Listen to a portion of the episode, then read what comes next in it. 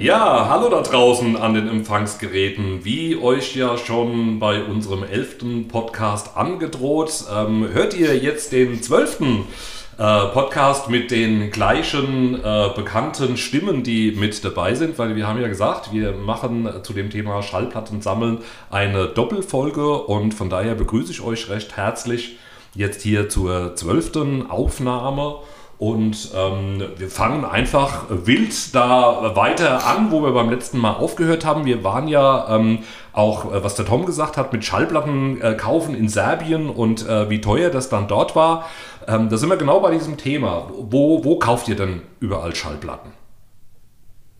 Also ich kaufe so hauptsächlich auf Plattenmessen und Plattenläden. Guck, wie gesagt, immer, wo was ist, wo es in der Nähe gibt, stöbe mal durch Einmal war ich auch in Gießen, weil es ja einen Plattenladen aufgelöst hat.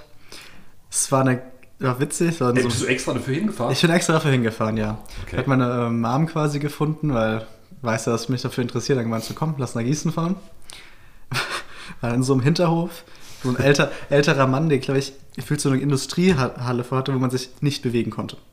Schon alles voller Platten wenn jemand anderes vorbei wollte, man hat gerade irgendwas durchgeguckt, musste man erstmal fünf Minuten gefühlt laufen, dass die auch weiterkommen. Aber der hatte alles. Der war dann auch so, man hat das gehört und dann so gefühlt aus dem hintersten Eck. Ich wusste nicht genau, woher er wusste, was man sich gerade anguckt, weil das war, hatte für mich keine Ordnung. Hört nur so, ah ja, ich habe dir was aufgelegt, das hört sich so ähnlich an. Wenn du das willst, es steht da drei Kisten neben dran. Ich so, okay. Habe ich dann auch gekauft, weil war gut. Aber das war für mich so, das war eine witzige Erfahrung. Also einfach so, da ist immer so dieses alte Plattenläden, alles zugestellt, keine Ordnung da drin für mich. Mhm. Ähm, war ganz witzig. Mhm. Ja, ich kaufe tatsächlich das meiste wirklich online, weil ich auch sehr spezifisch nach Band kaufe dann meistens. Mhm. Aber das Grabbeln und Gucken finde ich auch ganz cool. Ist halt in absteigender Reihenfolge. Online, wenn ich mal über den Flohmarkt laufe, ich bin kein großer Flohmarktgänger, und äh, dann nochmal dieses Happening ein, zweimal im Jahr auf den Festivals gehe ich an einem Tag mindestens Shopping. Mhm. und da äh, geht dann nochmal ein bisschen mehr Geld über die Ladentheke, aber gehört für mich dazu. Aber ich bin ein bisschen angefixt. Also ihr redet so viel über Börsen, also ich glaube, ich muss das auch mal vermehrt wahrnehmen. Mhm. Ja, wir, wir, wir zwei, also Philipp und ich, waren da, waren da schon das eine oder andere Mal, also gerade in Frankfurt in der Jahrhunderthalle gewesen. Und dann, oh, ja, stimmt, in Bornheim waren wir, waren wir auch mal, das stimmt. Wobei die war auch nicht schlecht. War kleiner. Ja, die war, war fast noch besser. Ja, stimmt, die war, war ein bisschen kleiner, aber von der Qualität her ein bisschen, ja, bisschen besser. Günstiger. War auch günstiger, wobei das ja aktuell schwierig zu sagen ist, weil man hat so das Gefühl, dass von Jahr zu Jahr irgendwie die Platten dann, dann teurer werden. Ähm, und von daher Frankfurter Schallplattenbörse einmal im Jahr, zweimal im Jahr ist schon ganz gut. Also ich weiß noch dieses Erweckungserlebnis zum ersten Mal in der Jahrhunderthalle in, in dieser, bei dieser Börse irgendwie zu sein. Ist ja ganz schön, man kommt vorne so diesen Vorraum rein und dann stehen da halt so zwei Stände und auf der einen Seite ist dann noch so ein Comicstand meistens, äh, wo ich immer so denke, okay, wer, wer kauft dann diese, diese Comics irgendwie hier. Also das, und dann geht man so um die Ecke rum und dann kommt man in diesen, also nochmal so ein kleiner Schlauch und dann kommt man in diesen großen, großen Raum, ins Casino äh, in der Jahrhunderthalle und dann guckt man irgendwie so drüber und glaubt irgendwie nicht, was man da sieht. Also so diese, diese gefühlt Hunderten von Menschen, aber auch diese Hunderte von, von Anbietern mit Abertausenden von Schallplatten und man so irgendwie denkt, mein Gott, ich dachte, ich hätte Ahnung von Musik, ich weiß ja gar nichts. Also man läuft dann wirklich dann so an diesen, an diesen Ständen dann vorbei und äh, denkt, von den Bands habe ich noch nichts gehört, von dieser Richtung kenne ich überhaupt nichts, was, was mache ich da irgendwie? Also von daher, diese Börsen sind mhm. einfach schon wahnsinnig spannend, das einfach mal so zu sehen, was da, was da irgendwie so ein Stück weit passt. Aber hast, hast du ja auch ähm, irgendwie alles auf den Börsen. Mhm. Also hast, irgendwie schon, ja. ja also ja. von Anbietern hast du die Leute, die gefühlt eine, alles ungeordnet, so hier, nimm. hast du die es geordnet haben und dann hast du aber auch die Leute, die es gefühlt mit, mit dem Goldblatt ihre Platte da ausgestellt haben, wo dann schon Preise stehen und du vorbeilaufst und denkst so, alles klar, mhm, mhm. Und dann kommen da aber auch sehr viele Leute zu den Leuten, weil, was weiß ich, die suchen dann irgendwas und ja, ist immer interessant.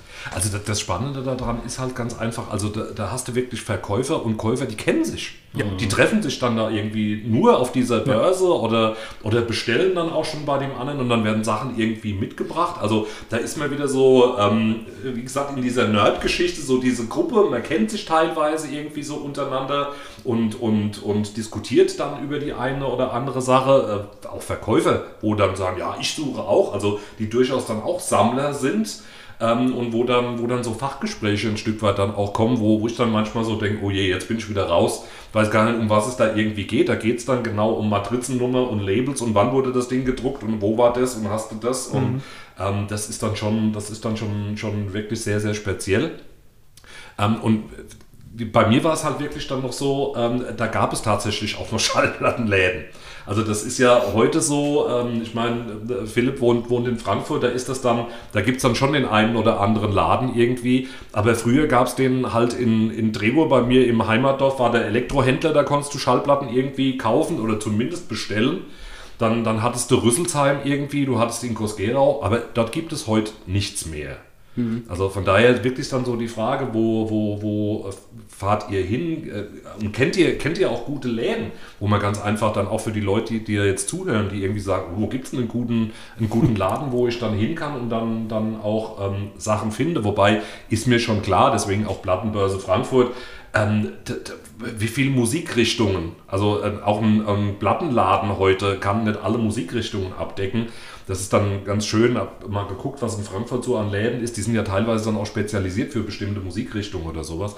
Aber ähm, was, was, kennt ihr denn so für Läden, wo ihr ganz einfach sagt, da gehe ich auch gern hin, da sind auch die Leute, die verkaufen, die sind irgendwie auch offen und nett und ähm, sprechen mit einem und geben einem irgendwie mal Tipps. So wie das früher halt bei, tatsächlich beim, beim Schallplatten- und CD-Händler war dann auch. Also ich hatte einen, wenn ich die Tür reingekommen bin, der kannte mich und hat gesagt, ich habe was für dich. Hm. Also habt ihr sowas? Kennt, kennt ihr sowas? Nee. also ich kenne Plattenläden, aber ich bin jetzt dann nicht so oft da, dass ich dann quasi schon mit Namen begrüßt werde okay. und ich habe hier schon ein bisschen was zur Seite gestellt, das nicht. Aber ich kenne natürlich, du hast angesprochen, ich wohne halt äh, nicht ganz in Frankfurt, aber im Vorort von Frankfurt. ähm, genau, in Offenbach. Ähm, genau, aber auch in Offenbach gibt es Plattenläden tatsächlich. Äh, habe ich jetzt auch schon. Ähm, gibt zwei in Offenbach. Der eine ist ganz nett und gut, äh, der andere hat Öffnungszeiten nach Belieben oder nach Absprache und ist ein bisschen chaotisch, hat auch mehr so Elektro-Techno-Sachen, das ist jetzt auch nicht so ganz meins.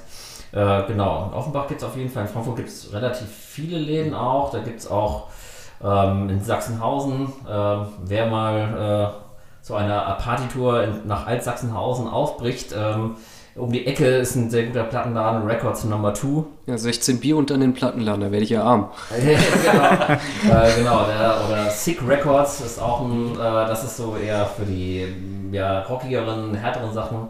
Äh, das sind ganz gute Plattenläden eigentlich.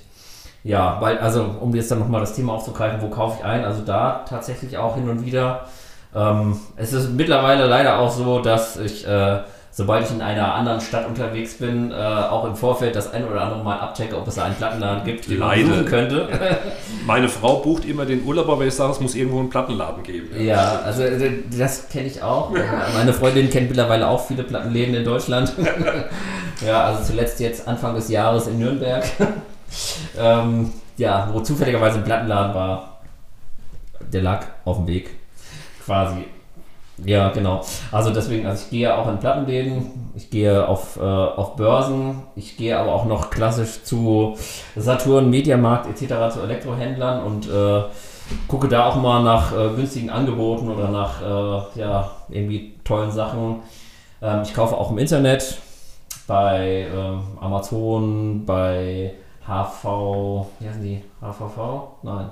Warte, das eine ist ein Verkehrsverbund, das andere ist ein Platten, ja, ja. Plattenversand. Ähm, genau, da ähm, gibt es auch viele Adressen oder bei Bands, bei Bandseiten direkt, wobei da, äh, hast du es schon mal angesprochen, ist es teilweise teurer mit Versand äh, als jetzt irgendwo bei einem anderen Zwischenhändler, was ich irgendwie auch so ein bisschen schräg finde. Genau, Festivals äh, oder Konzerte, bei mir sind es dann eher so die Konzerte. Auf Festivals habe ich tatsächlich noch keine Platte gekauft, aber auf Konzerten schon. Ja klar, die kommen auch noch dazu. Ähm, da, wenn, wenn die Platten, wobei ich da sagen muss, also auf den letzten Konzerten, wo ich war, habe ich tatsächlich keine Platten bekommen, weil die einfach keine dabei hatten. Also da, da habe ich dann auch nachgefragt, ja, wie sieht es denn aus mit der Platte? Ja, nee, die haben wir nicht mitgenommen. Wo ich mir dann auch dachte, also in der heutigen Zeit keine Platte mitzunehmen, ist ja auch interessant. Ähm, aber das, wenn man so hat, es gibt ja, es hat ja nicht jede Band dann ihre, ihre Nee, das waren halt, das waren, waren große Bands. Also das letzte Konzert irgendwie war zum Beispiel Kraftclub. Mhm.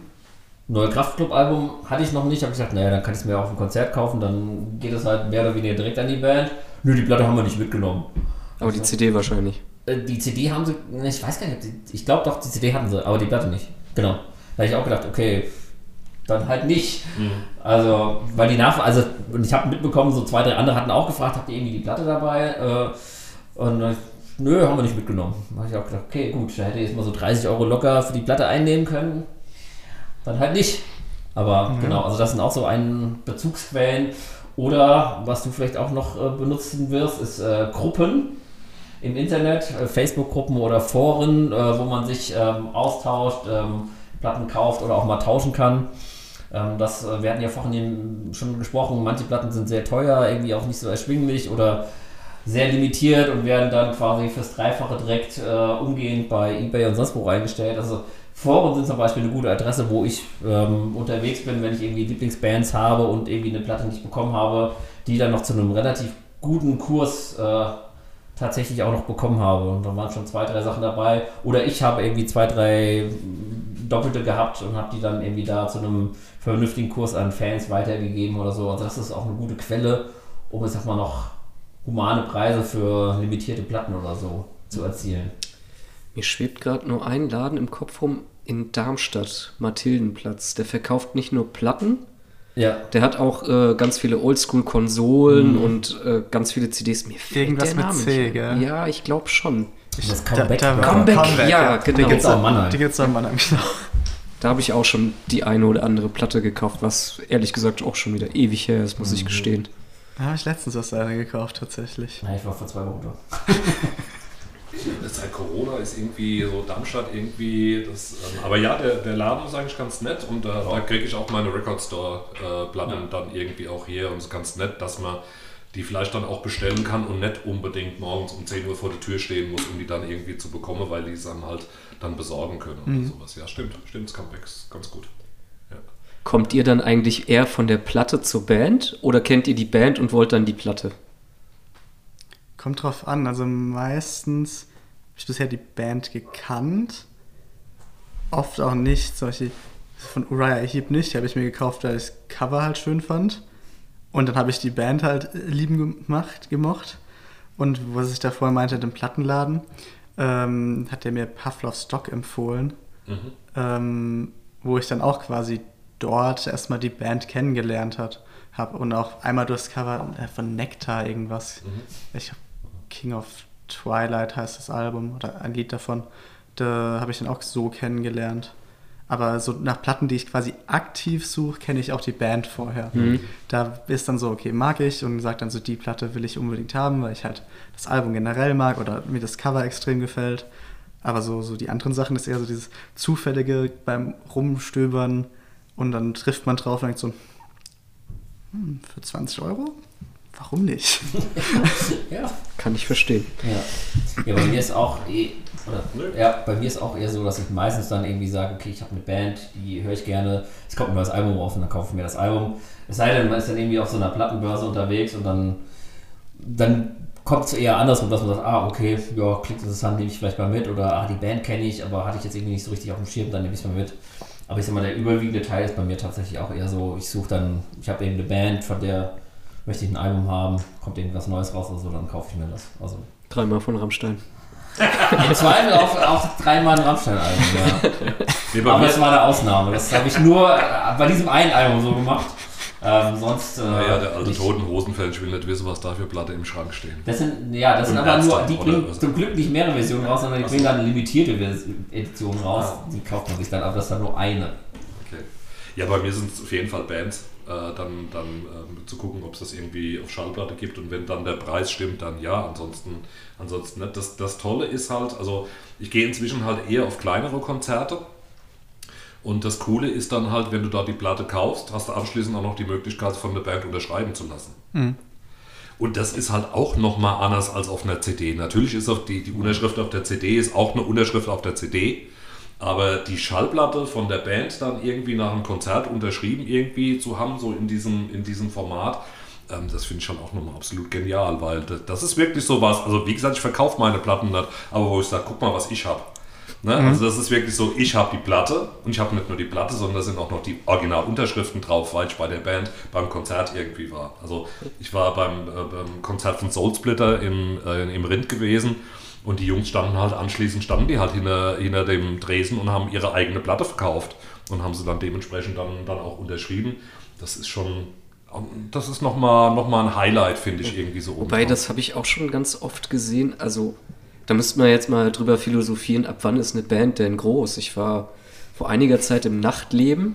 Mhm. Äh, Im Metal-Bereich ist die Band eigentlich relativ groß. Da habe ich das Ticket geschenkt bekommen, weil jemand ausgefallen ist. Und äh, wie hieß denn die, Vor äh, die eine Band? Das war irgendwie so eine Piraten-Metal-Band, eigentlich gar nicht mein Ding und sowas. Mhm. Aber in der Szene wohl schon relativ bekannt. Und die standen auch selbst da und haben mhm. ihre Platten und CDs verkauft. Also, ja, skurril. Das ist nicht die Pulveraffen gewesen. Oder? Nein, es war nicht die Pulveraffen. Und ähm, die Konzertkarte hat 25 Euro gekostet. Mhm. Also ist das, ist das klein? Ist das groß? Das ist so ein Zwischending, oder? Heutzutage ist 25 ich, Das ist klein. klein. Ja. ja. Das, ist, tatsächlich, das ist tatsächlich klein. klein. Ja. Klein oder, oder Coverband ist mittlerweile auch immer 20, 25. Ja, also ich habe so, das, hab so das Gefühl, es gibt eigentlich nichts mehr dazwischen. Also es gibt entweder groß oder es gibt, gibt in Anführungszeichen klein, also so von den, von den Locations ein Stück weit dann ein Stück weit auch hier. Ich weiß nicht, also ich war in meinem ganzen Leben, muss ich leider zugeben, noch nie in der neuen Batsch Cup. Keine Ahnung, stehen da, stehen da Bands anschließend noch am Merch-Stand und verkaufen? Habe ich auch schon gesehen, ja. Ja? ja. Das kommt dann halt immer, dann ist wieder die Frage, wie groß ist die Band oder wie bekannt ist die Band und so. Äh, also ich war auch schon bei Konzerten, da war die Band natürlich nicht da. ja. Mhm. Aber es, äh, das, bei der Baschka passt ja auch, die sind ja auch relativ variabel, die haben ja auch verschiedene Größen, die sie quasi okay. spielen können, irgendwie mit Ober, mit quasi Tribüne oben oder nicht und mit abgehängtem Innenraum oder nicht und ähm, von daher, ähm, ich habe leider noch nicht erlebt, weil ich eigentlich auch cool finde, wenn die Band dann quasi am Ende noch signiert oder so. Das gibt natürlich auch nochmal. Du hörst die falsche Musik? das? das ist dann halt, ja, aber mir ist dann halt zu mainstreamig und zu groß, dass die Band dann irgendwie ankommt. Ja, das ist leider. Ja. Ich, ich glaube, das ist wirklich, also ich denke, das hat wirklich mit der, mit der Größe dann durchaus der Location dann auch zu tun. Also ich ja. glaube, in der, in der Stadthalle Offenbach, wobei da ja nicht mehr ganz so viele Konzerte sind, aber das ist so eine Größe, ich glaube, aber ich glaube, da kommt die Band anschließend, also die Vorband vielleicht, Mhm. Aber ich glaube, die Hauptband kommt da eigentlich anschließend nicht mehr, nicht mehr an den Merchstand und, und verkauft da irgendwie. Also das ist dann eher in einem kleineren Rahmen, die vielleicht auch nicht so viele Leute dann in diesem Merch-Bereich dann, dann auch dabei haben, sondern dann, dann wirklich selbst dann ein Stück weit. Also vorm, vorm Konzert steht dann schon der eine Musiker da und nach dem Konzert ist dann die ganze Band irgendwie so da. Ähm, na gut, die, die, wie war das gewesen bei, bei Kiss and Dynamite jetzt im, im Januar? Ich glaube, die die Vorbands waren, glaube ich, vorne am Stand gewesen. Ich glaube, die Hauptband dann, dann nicht mehr oder sowas. Manchmal ist dann so, ja, bleibt noch da, wir kommen da ohne irgendwie Bier trinken. Ich glaube, dann geht es vielleicht, dass die da vielleicht auch nochmal was unterschreiben, aber die haben dann schon auch ihr Team, was dann, glaube ich, verkauft und deswegen ist das dann so am, am Merchstand irgendwie nochmal zu sein, ist dann ein bisschen schwieriger. Im Rind funktioniert es eigentlich fast immer. Also das, das sind tolle Bands. Also deswegen ist immer so die Frage, ist es eine große Band, ist es eine kleine Band? Schwierig, das ist, glaube ich, wirklich mhm. dann auch genreabhängig. Mhm. Also wo ich dann, das sind Bands, die spielen dann auch auf der, auf der Lorelei bei dem riesigen Rock-Festival irgendwie vor zigtausenden von Menschen. Die spielen aber dann auch, wenn sie ihre normale Tour spielen, spielen sie dann halt auch vor 150 Leute oder vor 100 Leute im Rind ja. in dem kleinen Lade und dann, dann müssen sie ja schon das Publikum irgendwie durch und ähm, da ist dann der eine irgendwie, der, der Foto, äh, gefühlt fotografiert der, glaube ich, jede Brockband der Welt und hat von denen auch irgendwie Bilder und kennt die irgendwie inzwischen auch alle und hat dann immer ein Fotoalbum dabei und die bleiben immer stehen und unterschreiben und machen und tun. Also die sind einfach auch so näher an den Fans so ein Stück weit auch dran. Und das ist aber auch so der Moment, wo ich so denke, dann verlangt von mir aus 30 Euro, aber ich finde euch so nett, dann kaufe ich es halt auch für 30 Euro, auch wenn ich nicht mehr wie 25, also bitte jetzt nicht auf 30 Euro hochgehen, nee. aber, aber das ist so, das, das, das, das, das macht ja so ein Stück weit dann auch was mit einem, glaube ich dann auch. Und da ist dann diese Wertschätzung über, ich kaufe nicht eure CD, sondern ich kaufe eure Platte, das, das ist auch nochmal so ein, so ein Ding irgendwie. Aber ja, ist aber durchaus, glaube ich, auch ein Kaufgrund, wenn man die Band persönlich sympathisch findet. Mhm. Mhm. Ja. Und das habe ich halt auch bei uns im U-Kurz, bei den kleineren, wenn ich die toll finde, Da kostet die Platte ja auch meistens nicht viel. Oder die CD. Haben ja nicht alle Platten dabei. Ja. Und da sitzt die Brieftasche dann auf jeden Fall ein bisschen lockerer. Mhm. Mhm. Das ist ja auch, also ich bin leider einfach zu wenig auf so kleinen Konzerten. Ich bin tatsächlich mehr auf diesen großen Konzerten unterwegs, so eher so im Mainstream-Bereich. Da hast du das nicht so. Aber ich kann das nachvollziehen. Also ich wäre auch tendenziell eher bereit, irgendwie so einer kleinen Band äh, in eine Platte abzukaufen, wo ich weiß, na, die hat vielleicht irgendwie 500 oder 1000 Stück gepresst, verkauft die für 30 Euro, als dann zum Beispiel jetzt wieder die Rammstein-Platte, wo ich denke, naja, also Rammstein brauchen das Geld eigentlich nicht mehr. Die mhm. haben so viel Geld, die, die, nehmen so viel Geld an Touren durch, durch ganz Europa, durch die ganze Welt. Die brauchen da eigentlich mein Geld für die drei Platten gar nicht. Natürlich habe ich es trotzdem gekauft, weil ich halt Sammler bin und danach will. Aber ein Stück weit auch ein Fan. Also, ja, natürlich auch ein Fan, aber eigentlich, mir ist ja auch bewusst, naja, eigentlich brauchen die das Geld nicht. Also die müssen jetzt auch nicht 30, 35 Euro oder die Limitierten haben dann irgendwie 40, 45 Euro gekostet. Die müssen die eigentlich nicht nehmen. Da kann ich es verstehen, wenn so eine kleine Band sagt, naja, wir müssen halt irgendwie unsere Kosten decken oder so, weil wir spielen für 100 Leuten und dann müssen wir halt das Album für 30 Euro verkaufen. Und dann sage ich, ja, verstehe ich, klar. Und da ja. wäre ich dann auch bereit zu zahlen. Vielleicht sollte ich einfach mehr auf so kleinere Konzerte gehen, stelle ich fest. Ja, bei den Kleinen ist man halt irgendwie mehr verbunden mit der Band, weil die stehen da und tun halt mehr das Publikum meistens integrieren, weil musst du ja in einer gewissen Form, wenn so 100, 200 Leute vor dir stehen. Ähm, bei den Großen ist halt teilweise, fühlt sich halt anwesend, aber du, du bist ja nicht so vom Künstler direkt mit integriert unbedingt. Gerade wenn es so extrem Open Air oder so ist, du bist halt dabei, was, was super ist. Aber da, so wie du es schon erwähnt hast, so, die brauchen es theoretisch eigentlich nicht. Und da denkt man sich manchmal so, warum macht ihr es dann so teuer, wenn es eigentlich ja nur ein Fanservice ist, dass es das noch angeboten wird. Ja, das ist, wie wir es schon im ersten Teil hatten, mhm. Zahlst du halt auch viel für den Namen.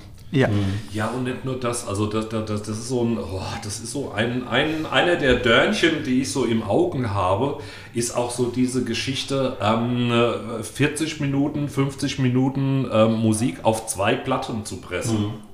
Also wo du auf jeder Seite dann gefühlt irgendwie so 10 Minuten, 15 Minuten irgendwie hast, aber deswegen packe ich zwei Stück dann da rein und kann hinterher sagen, ah ja, der Preis ist ja auch gerechtfertigt, ich habe ja auch zwei Platten da drin.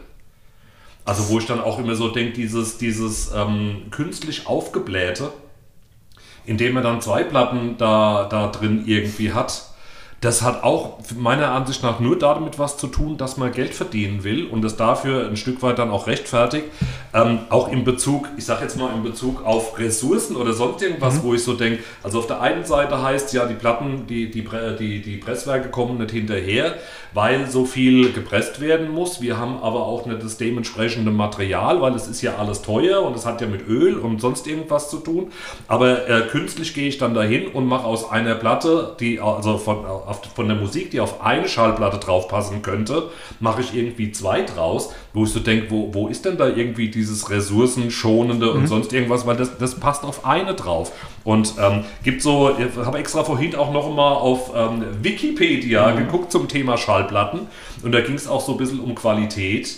Und äh, wo dann ganz klar war, also 25 Minuten auf eine Seite packst du und sie hat noch eine gute Qualität. Ab 28 wird es ein bisschen schlechter, mhm. aber 30 gehen da sehr gut drauf. Und da sage ich mal, 95% der Platten, die heute auf zwei äh, äh, Schallplatten veröffentlicht werden, würden alle auf eine draufgehen. Und dann könnte man auch die Platte für wesentlich weniger Geld verkaufen. Die neue, das neue Iron Maiden Album ist auf drei. Drei ist auch eine ganz komische ja, Zahl. Ja, das kannst du dann quasi aufklappen. So zweiseitig, hast du in der Mitte so reingeschoben. Und da ist halt wirklich so normal, geht ja, hast du nur den letzten Rand, wo nichts mehr drauf ist, ist ja recht klein. Aber da ist gefühlt bei manchen Liedern so wirklich so zwei, drei Finger breit, wo, wo du siehst, so, da, da ist nichts. Mhm. Ist leer. Ist halt ein bisschen, ist halt auch dann doof, wenn du es hörst, weil du hörst zwei Lieder und die Seite ist zu Ende. Mhm. Ja, jetzt kommt Philipp, jetzt kommt Achtung. So, dazu ist jetzt wirklich, also ich würde das ähnlich sehen und äh, früher war das auch so, da hat man ein Album gehabt, das war dann auf einer Platte drauf. Heutzutage wird aber argumentiert und ob das jetzt so ist oder nicht, da gehen die Meinungen auch wieder auseinander. Da sind wir wieder bei den Qualitäten der verschiedenen Formate und so weiter. Es wird schon argumentiert, dass je mehr Platz du hast, umso besser ist natürlich auch die Qualität. Und wenn du dann halt nur drei Songs drauf hast, haben die drei Songs mehr Platz auf der Platte, können ein breiteres Tonspektrum quasi auf diese Platte draufbringen und hat dann eine bessere Qualität. Das ist halt immer die Frage, kannst du es hören? Das ist nämlich auch so ein Punkt, den ich dann immer habe. Mein Gehör ist jetzt nicht so gut, dass ich jetzt diesen Unterschied höre. Da gibt es ja auch dann diese Audio, audiophilen Pressungen, ähm, wo ich dann auch sage, äh, also meine Anlage ist halt auch einfach nicht gut genug. Ja, also ich habe eine Anlage, die kostet halt irgendwie vielleicht 500, 600 Euro. Komplett. Und äh, da brauche ich ja nicht anfangen mit irgendwelchen super klaren Pressungen oder mit irgendwelchen super Qualitäten, weil das, das höre ich gar nicht. So, deswegen, also mir reicht es dann auch, wenn irgendwie das Album auf einer Platte drauf ist. Aber ich sag mal, die Experten oder viele sagen dann halt, nee, das macht einen qualitativen Unterschied. Wenn man es denn dann auch hören kann. Mhm. Ich, ich höre das auch nicht, dafür ist mein Gehör auch nicht geschult genug. Den einzigen Vorteil, den ich sehe, ist, dass der Kratzer vielleicht nicht ganz so viele Rillen trifft, aber das war es auch schon. ja, das, ja. Aber ich glaube, dass es so 95% der Schallplattenhörer zutrifft, dass die den Qualitätsunterschied nicht hören und trotzdem wird argumentiert, so, oh, das ist aber die wesentlich bessere Qualität. Ich meine, das ist ja genau das gleiche Theater wie, ähm, ich sage mal, oh, das ist eine 180 Gramm äh, Pressung, die ist super toll irgendwie, äh, wo inzwischen sagt, die Platten früher waren alle auf 140 40 und die Qualität ist absolut gut. Ja. Also, mhm. ne, also von daher könntest du bei jeder Platte könntest du 40 Gramm könntest du sparen. Wenn wir in der, in der Umweltdiskussion mit Ressourcen und anderen Dingen irgendwo sind, aber das wird dann so, das wird dann so als Qualitätsmerkmal mhm. so genannt, ihr braucht 180 Gramm und ja, kostet mehr und man kann es besser verkaufen und sonst irgendwie. Aber das, das ist so eine Geschichte, wo ich dann irgendwie so denke, hey Leute, also das ist wie bei, bei, bei, allem, wenn ich die Sachen so teuer mache, kann ich mir nur eins kaufen. Wenn ich es ein bisschen günstiger mache, kaufe ich zwei. Ihr habt mhm. hinterher wahrscheinlich 10 Euro mehr eingenommen, weil ich nämlich zwei gekauft habe. Also ich, eine kostet 30 und die anderen zwei kostet 20. Also mhm. die jeweils für 20 kann ich mir leisten, beziehungsweise sage, das ist ein guter Preis, also kaufe ich Schallplatten für 40 und bei der anderen hätte ich nur eine für 30 gekauft. Mhm. Also das ist manchmal so die Rechnung, wo ich so denke, hey, ihr Holzköpfe. Ja, auch ähm, dieser Mythos, äh, sie würde sich dann vielleicht nicht so schnell wölben. Also, äh, fragwürdig. Ja, also ich wollte gerade sagen, ne, dass, äh, du kannst auch eine 140 äh, Gramm Platte in einer guten Qualität produzieren und du kannst eine 180 in einer schlechten Qualität produzieren. Also ich hatte auch schon wellige Platten in 180er Gramm Stärke, wo ich dachte, naja, also warum ist das jetzt, also genau das, was du sagst. Also das muss nicht zwingend irgendwas über die Qualität aussagen. Es ist halt in gewisser Form so eine Gerechtfertigung, also eine Rechtfertigung, ja, wenn man dann, sage ich mal, die Anlage für 80.000 Euro da, sage ich mal, stehen hat und dann argumentiert, dass es da sich halt besser anhört, hat man ja für sich selbst die Kaufrechtfertigung. Das, ähm, das wäre dann so das Ding, wo ich dann so sage, ist ja, ist ja toll, wenn jemand so ein tolles Gehör hat wenn jemand so eine, so eine teure Anlage hat, weil er sagt, das ist mir irgendwie wert und das gönne ich mir, da gehört dann aber auch noch der dementsprechende Raum mit dazu in mhm. der Wohnung. Ähm, und, und dann irgendwie zu sagen, okay, dann sind wir wieder bei der, bei der limitierten Geschichte irgendwie. Ich presse dann für die 100 Leute, die eine 20.000 Euro Anlage im Haus stehen haben, für die presse ich halt eine höhere Qualitäts, äh, gute Platte ähm, und, und verkauf sie auch für das dementsprechende Geld, weil die Leute werden das dann auch ausgeben, weil sie sagen, ich habe die dementsprechende Anlage, ich habe das dementsprechende gehört. Aber die anderen haben die Möglichkeit, für einen halbwegs vernünftigen Preis irgendwie dann an diese Musik auch ranzukommen, um die Bands zu unterstützen und das alles irgendwie so mit dabei zu haben. Aber wie gesagt, das ist äh, aktuell, finde ich es verrückt. Ich frage mich bei sowas auch immer, äh, ähnlich wie bei teuren Spirituosen, beim Whisky, hm. schmeckst du ab einem gewissen Preis nur noch den Preis oder wirklich den Unterschied? Mhm. Wisst ihr, was ich meine? Mhm. Ja, ja. Ich ja. weiß es nicht. Ich habe nur letztens ein Video auch dazu gesehen, weil meiste Leute sagen ja auch, dass halt bei Platten es besser hörst, dass alles analog ist. Ähm, und da gab es anscheinend welche, die Neuauflagen gemacht haben, wo es auch ist, ja alles analog und irgendwann ist rausgekommen, so war es zumindest im Video, ich habe es nicht weiter geguckt, also mein Stand der Dinge, sage ich mal, dass die, die es gepresst haben, halt auch erstmal digitalisiert haben mhm. und dann davon die Platte gemacht haben. Dann waren halt so von den Leuten die Argumente halt ein bisschen schwierig zu sagen, das hört sich besser an als digital, weil es war im Endeffekt ja auch digital. Ja. ja. Nur wieder ja, das umgewandelt. Ist, das ist das, wo ich dann immer sage, ich verstehe die Technik nicht so ganz. Aber das, das hat ja irgendwie dann auch was mit dem Produktionsprozess und um, um die Umsetzung und es wird digital aufgenommen und also von daher, also wo, wo, man, wo man tatsächlich dann ähm, das heißt aber nicht, das eine ist schlechter als das andere, aber wo man tatsächlich einen Qualitätsunterschied merkt, ist oftmals bei neueren Jazzplatten weil bei der Produktion von neueren Jazzplatten es teilweise wirklich analog oder digital aufgenommen wird. Also mhm. es wird für die Schallplatte extra eine analoge Aufnahme mhm. hergestellt und für die CD wird eine digitale Aufnahme hergestellt. Und das hörst du tatsächlich. Mhm. Also wenn du die, wenn du die Platte dann ein Stück weit hast ja, und, und, hast, diesen, hast diesen Kontrast dann mit der, mit der CD. Aber ich kenne das halt nur so in diesem, in diesem Jazzbereich so ein bisschen, wobei auch nicht alle Jazzplatten irgendwie gut sind und auch knacken und sonst irgendwas, wo ich so denke, ihr habt das neu aufgenommen, irgendwas stimmt nicht. ähm, aber ähm, wie gesagt, aber da, da merkt man es dann teilweise, dass wirklich dann für, für extra für die Schallplatte eine, eine analoge Aufnahme dafür genutzt wurde. Oder ich sag jetzt mal, die, das sind ja wahrscheinlich auch irgendwelche, Benny, unser Techniker, keine Ahnung, äh, die Mikros oder die Aufnahmegeräte oder sonst irgendwas, wahrscheinlich spielen die und es wird einmal digital und einmal analog aufgenommen und von den jeweiligen Masterbändern wird dann irgendwie das Produkt irgendwie so hergestellt. Ähm, ich glaube nicht, dass die erst die Platte in digital aufnehmen und anspielen, wir spielen es nochmal und dann so, so, so geht es glaube ich nicht, keine Ahnung. Ähm, aber da merkt man es tatsächlich. Also das ist, ähm, das hat dann nochmal noch mal einen anderen Klang. Ja, interessant. Ja.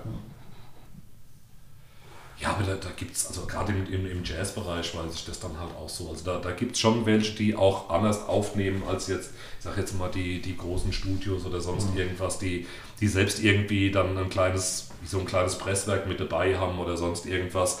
Da, da, da geht es ein Stück weit um Qualität und ich glaube, das ist dann tatsächlich dann auch so ein Produkt. Das sind dann auch so Platten, die, die tatsächlich dann auch ein Stück weit teurer sind, aber ich glaube, da ist der Aufwand tatsächlich dann auch in diesem, in diesem Preis mit drin, wo ich dann so denke, da kann ich es nachvollziehen, dass die Platte ein bisschen mehr kostet, weil das wird wirklich so live aufgenommen und mhm. ähm, nach der Devise, ich schicke es nach hinten äh, irgendwie in, ins, ins, ins Aufnahmestudio und es wird sofort gepresst und kommt irgendwie raus. So, mhm. also so, so dieser, dieser direkte Weg irgendwie und da ist das für mich dann schon ein Stück weit nachvollziehbar. Aber ich sage jetzt mal so, in den anderen Aufnahmestudios oder sonst irgendwas, das durchaus, aber wie gesagt, vielleicht hört uns ja jemand zu, der da wesentlich bessere Ahnung davon hat und sagen wird, ich erkläre es euch mal so irgendwie, aber so als, als absoluter Laie, glaube ich, ist ähm, ja so die die Geschichte irgendwie. Aber wie gesagt, das ist ja, 180 Gramm, 140 Gramm äh, bunt oder nett oder was weiß ich was. Ähm, verrückt finde ich es dann manchmal, ab gerade eine, eine ähm, neue alte Platte ähm, gekriegt über den großen Versandhändler. Habe es für einen günstigen Preis geschossen, weil er sich, glaube ich, ein bisschen äh, verkalkuliert hatte, als er es angekündigt hatte. Also ich habe sie für 7,50 Euro bestellt. Äh, aktuell kostet sie 18 Euro bei dem gleichen Händler. Da dachte ich mir, hm, war früh genug dran. Aber das Ding kommt irgendwie an und ähm, die, die, äh, das Cover ist oben an der Kante mhm. ein kleines bisschen eingerissen. Mhm. Äh, das, ist so, das ist so der Moment, wo ich fast aus dem Fenster springen würde. Ähm, ich weiß, also meine alten Platten sehen alles so aus, weil im Laufe der Zeit ja. ist das halt einfach so. Aber ähm, du kriegst dann ein neues Produkt irgendwie und es ist aber nicht so, so mint, wie es sein sollte. Mhm. Ja, also das ist ja dann teilweise, wo man dann auch das Gefühl hat, oh, ihr hättet da zwei Millimeter mehr an der Pappe mal nehmen können, dass die Platte auch besser reingegangen wäre ja. mit der Hülle, wo sie drin steckt. Wo man immer so das Gefühl hat, die Innenhülle verknotet sich irgendwie so, weil sie nicht in diese, in diese Tasche reinpasst, mhm. weil man da zwei Millimeter gespart hat, weil die Pappe so teuer ist.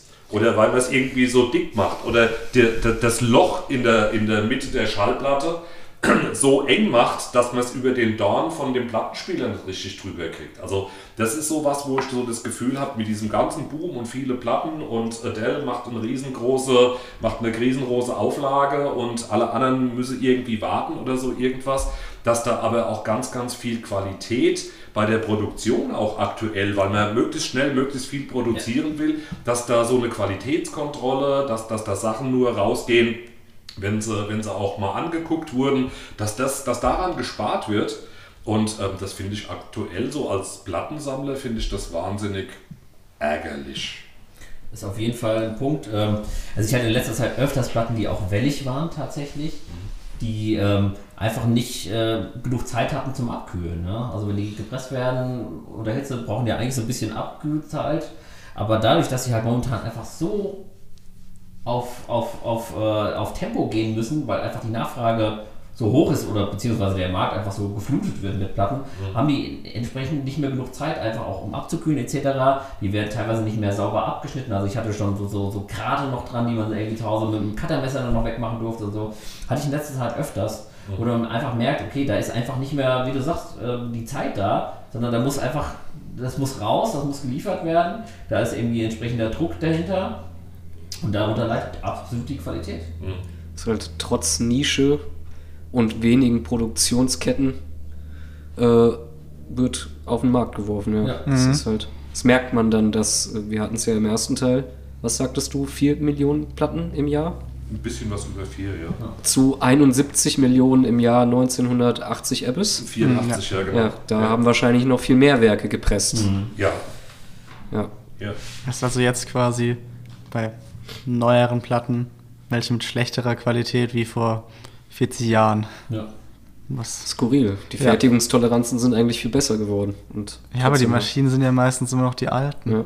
Ja. ja, wobei inzwischen, glaube ich, Kanada produziert, glaube ich, neue, neue ja. Press, Pressmaschinen irgendwie und liefert die dann, dann irgendwie auch aus. Das, ich meine, das ist eigentlich ein altes Handwerk, aber ähm, auch die alten Handwerker sterben aus. Ja. Also die, die mhm. die Maschinen früher bedient haben, die dann irgendwann ja, entlassen wurden, weil halt keine Schallplatten mehr verkauft wurden und auf einmal kam der Boom wieder und keiner konnte die Maschinen bedienen. Also es sind ja auch alles so, so Sachen, die, die in Anführungszeichen neu gelernt werden müssen. Ähm, dann hast du gleichzeitig diesen Markt. Das ist ja das große Problem, dass jetzt die großen Plattenfirmen, denen im Prinzip früher die Schallplatte am allerwenigsten vorbeigegangen mhm. sind, halt festgestellt haben, da kann man Geld damit ja. verdienen. Und die knallen dann halt die ganzen Presswerke dann mit den äh, Re-Releases mhm. von der 25. Auflage von, von Dire Straits oder sonst irgendwas äh, dann halt voll. Mhm. Und da das aber die großen Player irgendwie sind, ähm, werden die kleineren ähm, Plattenfirmen, die kleineren Bands, die werden dann nach hinten geschoben und dann, dann wird da irgendwie dann da rausgedonnert. Also das ist sicherlich auch ein großes Problem bei der ganzen Geschichte. Hm? Ich sag Adele. Ja, ja, weil es ist sicherlich nicht die einzige, aber. Nee, das ja. ist ja, echt. Ja, Metallica ist da genauso eine Hausnummer. Ja. ja. Bin froh, dass ich kein so großer Metallica-Fan bin. Ja, aber das wird die neue Platte werden. Das wird wahrscheinlich, wahrscheinlich wird man im April keine andere, oder, oder März, März oder April, äh, mhm. wird man wahrscheinlich keine andere Platte erstmal kaufen können, weil wahrscheinlich alle nur Metallica kaufen. Mhm. Wenn, die, wenn die neue rauskommt in 25 verschiedenen äh, Farben. Äh, und ja. Ich weiß nicht, ob es schon bekannt ist, aber was schätzt ihr, was wird sie kosten? Über 30. Ja, ich Bin schon eher bei den 40. Ja, wahrscheinlich schon. Von der normalen Version. Wahrscheinlich, ja. ja, ist schon, schon, schon verrückt. Also ich meine, wir hatten es ja auch mit von, von wegen, wo kauft man irgendwie, wo kauft man irgendwie Platten. Also es sind tatsächlich diese Plattenbörsen, wo du noch die Chance hast, leider inzwischen nicht mehr für 2 mhm. Euro, aber dann vielleicht für 5 Euro dann, dann auch mal Bands zu schießen, die man definitiv nicht kennt. Ähm, wo das alles so ein bisschen ja, Glückssache dann auch irgendwie ist, Erfahrungssache ist, Gefühlssache irgendwo ist, wo man dann äh, sich ein Cover anguckt und denkt, ja, das könnte könnt aus, meinem, aus meinem Genre eventuell sein, weil da sehen die Cover in etwa so aus und dann guckt man irgendwie sich die Bilder der Bandmitglieder an und wenn sie dann lange Haare haben, dann kann man davon ausgehen, naja, es könnte vielleicht doch ein bisschen was Rockiges sein. Schlimm wird es, wenn es dann was Poppiges ist, irgendwie aus ja. den 80er Jahren, wo man denkt, oh, daneben gegriffen. Ähm, aber das ist halt nochmal so eine, eine Chance, das, was der Plattenhändler vielleicht früher war, der sagt, ich weiß, was für eine Musikrichtung du magst. Und da gibt es so eine Band, die kennst du wahrscheinlich gar nicht, aber die ist ganz cool, weil da halt vielleicht dann auch der, der, der Mann der Plattenfirma gekommen ist und gesagt hat, wir haben da was Neues oder haben sie das schon mal. Das gibt es ja so in der Form halt nicht mehr. Deswegen gleich nochmal so die Frage, ist das in Foren, tauscht man sich da so ein Stück weit dann nach so unbekannten Dingen dann vielleicht auch aus? Also wo kriegt diese, diese Info irgendwie her? Aber das ist dann halt sozusagen für das etwas geringere Geld, weil keiner auf der Plattenbörse diese Band kennt, ähm, wo man dann eine Chance hat, dann vielleicht für 5 Euro dann mal was zu finden, wo man hinterher sagt, das wäre jetzt nicht mein Top-Favorit gewesen, aber das ist coole Musik irgendwie und schön die kennengelernt zu ja. haben und dann hat man die Platte halt in seinem Plattenschrank irgendwie stehen. Das ist dann kein Mint-Cover ohne, ohne Cut und ohne, ohne äh, ausgerissen oder sonst irgendwas. Aber das ist dann halt so der Spaß am Entdecken von, von neuer, alter Musik, die man da so ein Stück Das ist dann immer noch dieses Argument, hey, es ist ganz cool und kostet weniger als ein Döner. Also, ja. ja, genau. Ja. Da hat man nichts ja. falsch gemacht. Und man kann halt noch handeln mit den Leuten. Das ist auch mal gut, wenn man teilweise mit Leuten ins Wenn man handeln kann, ja. Ja, ich, ich kann es auch nicht. Also, aber manchmal, wenn man mit Leuten in Gespräch kommt, dann kriegt man dann doch als Sachen günstiger oder es geht auch, wenn man gut handeln kann, also man kriegt Leute mit, die da wirklich recht gut runterhandeln und ja, also die, was weiß die, die Verkäufer, die dort sind, sehen das ja auch durchaus, mit welcher Intention du auch an die Schallplatten rangehst. Ja. Also wenn die irgendwie so, oder das, das ist auch irgendwie so, so, keine Ahnung, was da drauf ist, aber ich finde find das Cover irgendwie gut und könnte sie mir sagen, meistens weiß der Händler ja. auch nicht. Und dann, dann merkt er ja schon, dass es einem nicht darum geht, irgendwie ähm, sozusagen jetzt für, für den Sammlermarkt um viel Geld damit zu machen und den jetzt über den Tisch zu ziehen, sondern da ist halt einer, der will irgendwas ausprobieren und dann heißt es, komm, dann kriegst du halt kriegst du halt die, die drei hätte jetzt, was weiß ich, 22 gekostet, dann kriegst du halt für 20 oder so irgendwas. Das, das, das passiert dann schon ein Stück weit auch. Und das ist halt wieder das Schöne dann bei so einem Second-Hand-Laden oder bei einer, bei einer Börse irgendwie, dass man da schon auch so, da treffen sich ja die Nerds so ein bisschen. Mhm. Also es gibt ja auch einen mhm. Grund, warum die da jeden Samstag, Sonntag irgendwie sich Stunden in, äh, da, da hinstellen und dann da Platten verkaufen. Also das machen die ja auch nicht, weil sie Millionäre werden wollen, glaube ich. So. Aber was, was auch tatsächlich ganz gut hilft, ein bisschen in die Richtung Neuentdeckung zu gehen, ist dieser ominöse Algorithmus. Also ich habe schon wie viel über YouTube kennengelernt. Mhm. Wenn man da irgendwann natürlich irgendwie in die Schiene geht und dann kriegt mhm. man ja immer wieder vorgeschlagen. Man hört ganz viel Grütze, aber so alle paar Alben ist dann auch wieder was Cooles dabei. Mhm. Und da habe ich dann auch schon wieder unglaublich viele Bands kennengelernt, wo ich mir dann das, äh, äh die Platte geschossen habe. Mhm. Natürlich wieder online. Mhm. Nicht gut für die Plattenbörse, aber. ja, aber wo kriegt, ihr, wo, kriegt ihr eure, wo kriegt ihr eure Infos dann ein Stück weit dann, dann auch her? Also, wir haben ja inzwischen schon festgestellt, also wir gucken alle nicht auf die Matrizennummer und wann ist das Ding irgendwie gepresst worden und wo ist es irgendwie. Ah, ja, Philipp wieder dann doch ein nein, bisschen. Nein.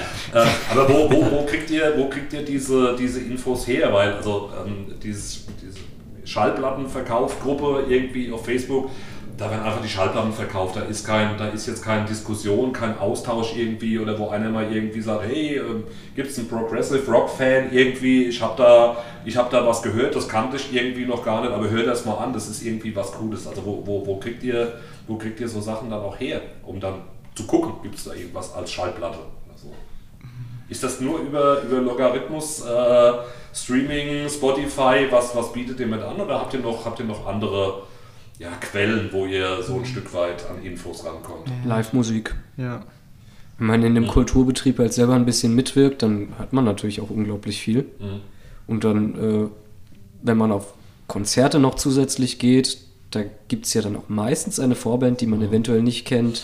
Mhm. Oder auf den großen Festivals sich einfach mal zu Bands hinstellt, wo man auch noch nicht weiß, was sie eigentlich machen. Und da kann man ganz arg enttäuscht werden oder mal was Cooles entdecken. Ja, mir ist auch ja. Also ich gucke dann jetzt auch aktiv auf YouTube oder Spotify nach anderen Playlists, was mir da gefällt. Mhm. Bei den Messen logischerweise dann, wenn Sachen schon nach Genre geordnet sind bei den mhm. Leuten. Weil dann weiß man ungefähr, ja, vielleicht findet man da was. Und du hast schon gemeint, dass auch bei Konzerten, weil teilweise ich auch äh, einmal ich nur ein Lied von denen kann, dachte, ja, eine Karte kostet 20, 30 Euro. Kann ich mal hingehen, mich überraschen lassen. Mhm ist auch mal was anderes. Mhm. Aber wie du meinst, das ist ja so eine Überraschungsbox. Entweder man bleibt halt bei dem einen Lied und steht dann die Rest der Zeit so da, so, hm, ja, oder ist es dann was Schönes? Ja, bei mir ist es eigentlich ähnlich. Also ich muss tatsächlich sagen, ich habe auch schon sehr viel über Spotify tatsächlich entdeckt. Äh, also das hat auch gute Seiten Spotify. Mhm. Ähm, wenn, wenn, man die guten Seiten dann sieht und auch dann entsprechend konsequent äh, dann agiert. Ähm, ich meine, für Künstler brauchen wir nicht drüber reden, dass das jetzt nicht unbedingt das, das beste Modell ist. Aber ich habe tatsächlich auch über, über Playlisten schon äh, viele, auch so, so, so deutsche Indie-Bands, die ich ganz gut finde, irgendwie, wo ich auch so ein bisschen unterwegs bin, kennengelernt, die dann halt in so einer Playlist sind, wo ich dachte, das klingt gut, kenne ich gar nicht, was ist denn das? Und dann kommt man da rein. Oder tatsächlich auch über Foren. Also es gibt ja Foren aller Art, es gibt Schallplatten, Verkaufsforen, da bin ich irgendwie auch drin, aber es gibt natürlich auch diese Sammlerforen, wo dann irgendwie, mhm. äh, wo dann teilweise auch echt amüsante Unterhaltungen über eben Matrizennummern etc. geführt werden, wo ich dann auch sage, okay, da bin ich dann auch raus. ähm, wo dann fragt, ja, ich habe hier irgendeine Version gefunden mit Matrizennummer das oder Cover hat irgendwie da irgendwie was, da ist was anders. Äh, kann mir jemand sagen, was das ist? So, und dann äh, gibt es dann irgendwie 5000 Antworten, das könnte das sein, das sein, guck mal da, guck mal da und so. Dann ist es auch, es gibt natürlich, wenn es jetzt um, um so mal Neuentdeckung geht, aber natürlich auch ähm, Musikmagazine oder Online-Magazine, also Printmagazine wird ja auch irgendwie immer weniger. Ähm, ich glaube, die gibt es nur noch für mich. ja, es gibt dann halt so, so na, es gibt ja so, genau, Wind-Magazin, das ist aber schon sehr speziell dann. Ähm, aber so diese klassischen Musikzeitschriften, die es früher gab oder so, die werden ja auch immer weniger irgendwie.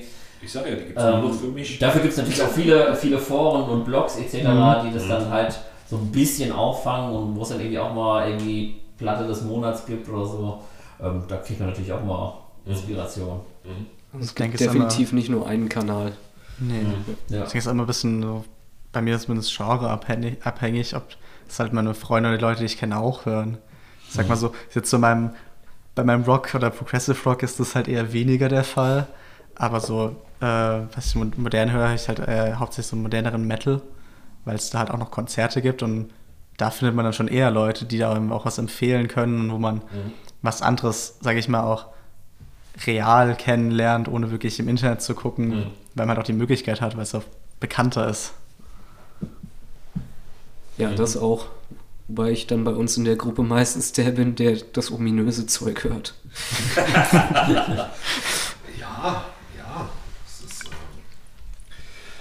Ja, das, also umso spezieller, glaube ich, aber die, das Genre auch wird, umso schwieriger wird es halt Leute dann, dann zumindest im direkten Umfeld zu haben, die einem dann mhm. auch immer den einen oder anderen Tipp irgendwie geben. Also deswegen ist es wirklich so die Frage, wo, wo kriegt man das irgendwie her? Und deswegen sage ich halt, die Zeitungen gibt es noch für mich, weil ich, ich lese die tatsächlich, also inzwischen nicht mehr alle durch, aber ähm, das ist wirklich diese ganzen Musikzeitungen, die es dann irgendwie gibt. Das ist wirklich so eins der wichtigsten, für mich zumindest eins der wichtigsten äh, Foren, dann wirklich an so Informationen irgendwie ranzukommen. Und wie gesagt, da mir Spotify halt völligst fremd irgendwie ist, so die ganze Geschichte und ich mit so mit so vorgeschlagenen äh, Listen und sowas auch relativ wenig anfing, äh, anfangen kann, weil ich halt immer so denke, äh, das wirklich spannende Zeug wird mir nicht vorgeschlagen weil es eher dann ein bisschen, bisschen, auch ein bisschen nerdiger und kleiner und sonst irgendwas ist, ähm, muss ich sowieso irgendwie auf ein anderes äh, ähm, ja, Medium irgendwie zurückgreifen. Wobei da die, die Musikzeitungen teilweise natürlich auch erstmal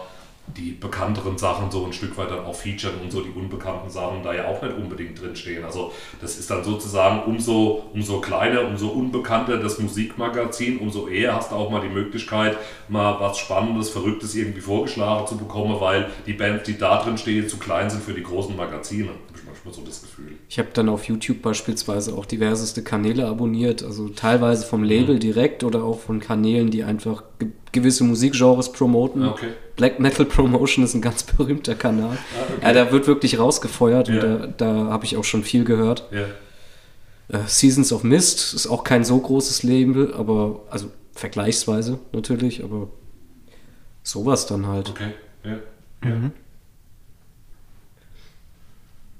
Ja, das ist ja auch immer so manchmal so die Frage dann bei irgendwelchen, äh, wenn, wenn, wenn auch die Plattenfirmen oder, oder andere dann irgendwie, wo bekommen sie ihre Informationen her und was, was mhm. ähm, so irgendwie, wo ich dann, dann kennen sie, kennen sie das Forum, kennen sie jedes, wo ich mir so denke, ich kenne gar nichts. So, ähm, das ist, ähm, ja, aber das ist dann, wie man es wie im, im ersten Teil ja auch schon hat, ist dann auch immer so die Frage, wie bist du groß geworden irgendwie mit dieser, mit dieser Geschichte und ähm, mein Gott, ich bin mit dem Bravo groß geworden. Also, den, den Metal Hammer gibt es auch noch. Also den Metal Hammer gibt es, es gibt das Rockhard, es gibt, also es gibt äh, Rocks, Rockets, Breakout, ähm, also, also im, im, im, Rock, im Rock, ja, es gibt Classic Rock, wobei das dann so ein bisschen Rolling Stones mäßig oder so irgendwie, also da, die, gibt es Jazz-Singen, wo du, wo du ähm, ganz viele Sachen dann irgendwie ein Stück weit auch entdecken kannst. Das Magazin kenne ich jetzt noch gar nicht so lang, irgendwie zwei Jahre oder sowas.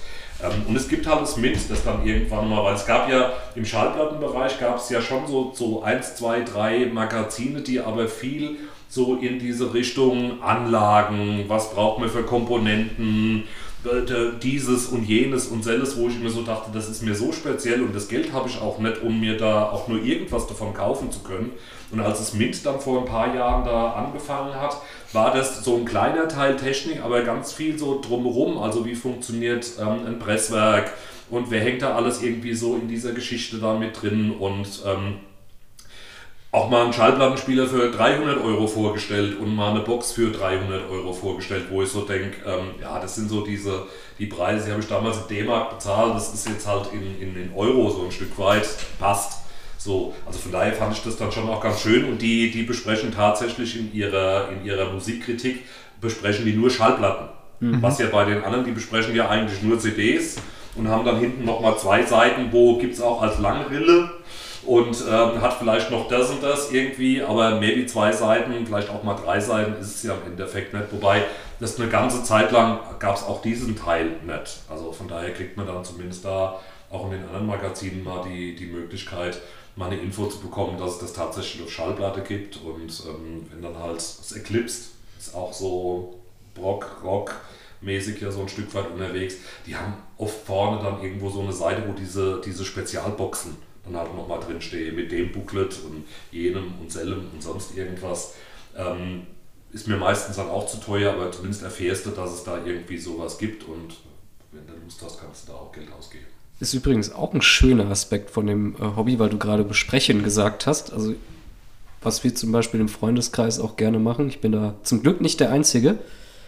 Lass uns einfach mal Schallplatten hören zusammensetzen, ein paar Platten hören und da diskutiert man natürlich auch über Gott und die Welt, mhm. teilweise über die Platte und davon hinaus über zig andere Sachen. Mhm. Aber zusammensitzen, Musik hören, wirklich Schallplatte hören, also das war halt einfach der Auslöser, sich zu treffen und dann das zusammen ein bisschen zu zelebrieren. Wie gesagt, mhm. darüber hinaus einfach über zig Themen zu sprechen oder explizit über die Musik.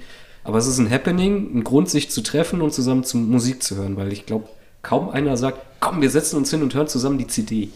Oder komm, wir setzen uns hin und hören jetzt mal die Spotify-Playlist. Also die Spotify-Playlist ja. glaube ich auf jeden Fall, auf jeden Fall nicht. Ähm, also da, da ich ja von der Schallplatte hin zur CD gewechselt bin, war das schon auch, also die, diesem Wechsel, das war, also man muss ja davon ausgehen, früher hatte man als Kind, als Jugendlicher nicht so viel Geld zur Verfügung, wie man heute hat. Punkt. So, das heißt, ähm, einer hat dann sich entschlossen, weil er die Band irgendwie gut findet, sich vielleicht die Schallplatte zu kaufen. Und dann ist man zu den Kumpels gegangen und hat die zusammen gehört. Also von daher kommt das so ein Stück weit dann auch noch. Und als die Platte dann so ein bisschen verschwunden ist, hat man durchaus dann auch mal die ersten CDs noch zusammen gehört. Und dann, dann hat sich das aber verloren. Also da war wirklich noch so dieses, ähm, also ich weiß, wenn wir dann auf Klassenfahrt gegangen bin und da ich schon immer relativ viel Musik hatte, war ich dann immer derjenige, der sozusagen die Kassetten zusammengestellt hat. Ne? So diese berühmten, diese berühmten und dann am liebsten, am liebsten noch irgendwie die, die Rockballaden, weil für die Mädels und sonst irgendwas. Ne? Ähm, und dann, dann, dann hast du das so zusammengestellt und dann warst du derjenige, der sozusagen den anderen so ein Stück weit mitgeteilt hat, auf, auf privatem Wege, also die, die Bravo-Hits gab es professionell und es gab dann sozusagen die Kai-Hits, das war dann amateurhaft. Aus meinen ganzen Schallplatten, die ich hatte, dann die tollen Lieder zusammengestellt. Und von daher waren wir da schon auch noch mal ein bisschen mehr im Austausch. Und da habe ich so das Gefühl gehabt, dass es eine ganze Zeit lang ist das total verschwunden.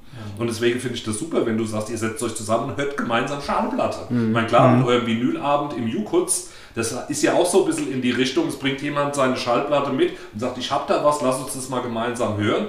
Ähm, aber das noch ein bisschen regelmäßiger und in so einem Austausch zu sein, ähm, das finde ich prinzipiell eigentlich ganz cool. Jetzt muss ich kurz mal nachfragen. Wie hast du die Musik von der Schallplatte auf deine Kassette bekommen? Äh, ähm, indem ich die Schallplatte gespielt habe, habe einen Kassettenrekorder, habe die Kassette eingelegt, habe Play gedrückt und habe die aufgenommen. Äh, äh, Record gedrückt und habe die aufgenommen. Also wirklich äh, von ja. der Box aufs Mikro? Nee, die, war, die, die Anlage war ja miteinander verbunden. Ach so. Ah, das heißt, es hat qualitativ auch ein bisschen was hergegeben, wenigstens. Ja, ja, definitiv. Aber da saßt du halt auch für eine 90-Minuten-Kassette, saßt du halt auch drei Stunden. Macht ja nichts. Nee, aber das war halt so, da, da musstest du Zeit investieren, da musstest du richtig Arbeit investieren, da musstest du deine Platte kennen. Das, was mir heute so ein Stück weit abgeht, also ich höre eigentlich viel zu viel, viel zu viel, äh, viel zu unintensiv. Also das mhm. ist so ähm, eine CD, durchgehört, geil, ich weiß, geile Musik, aber dann kommt schon das nächste. Und, und früher war das wirklich dann eher so das Ding, du hast halt die eine Platte, hast du halt dann, dann vier Wochen lang in einer Tour gehört mhm. und kanntest halt auch jedes Lied.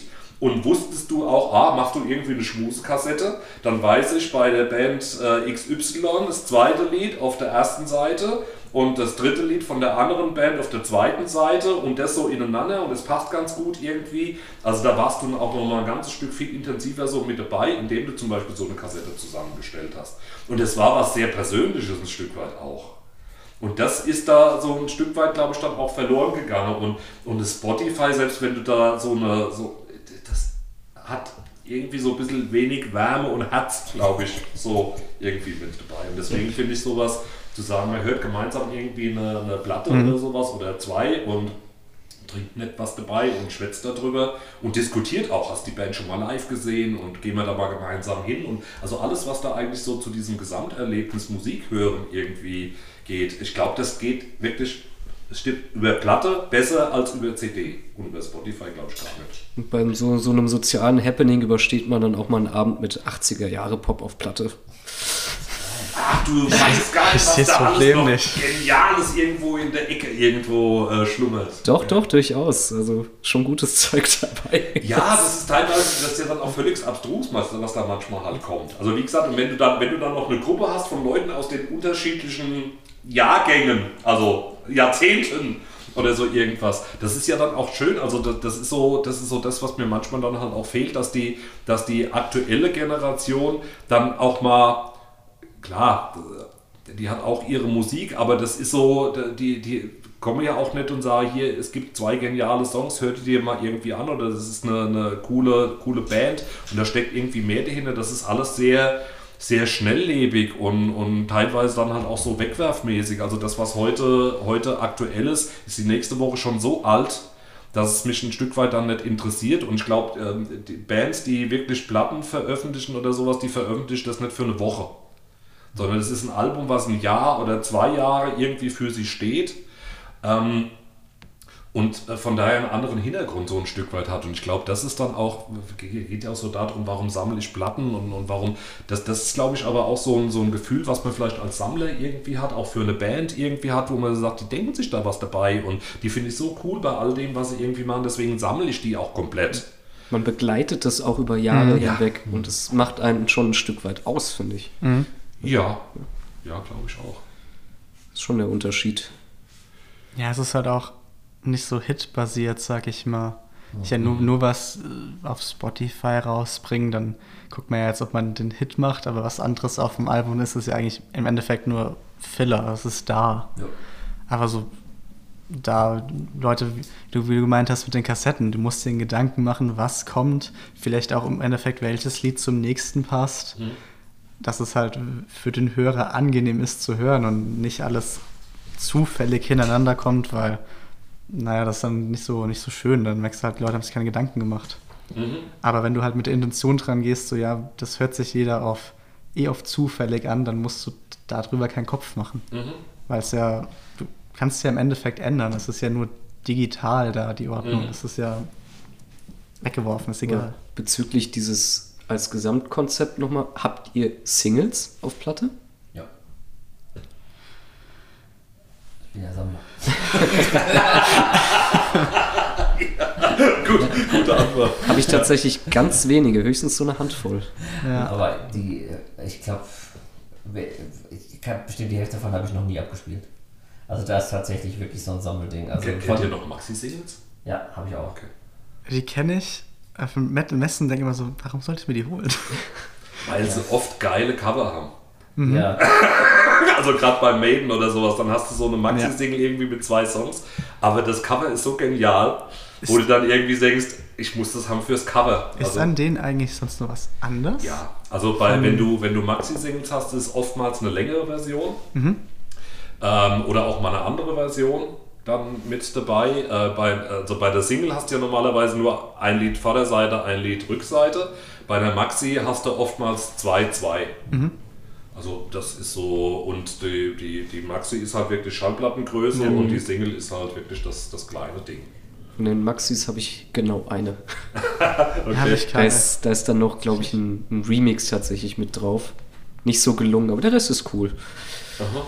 Ich habe hab eine Single, die ist auch grün von, ich glaube, irgendeiner britischen Punkrock-Band.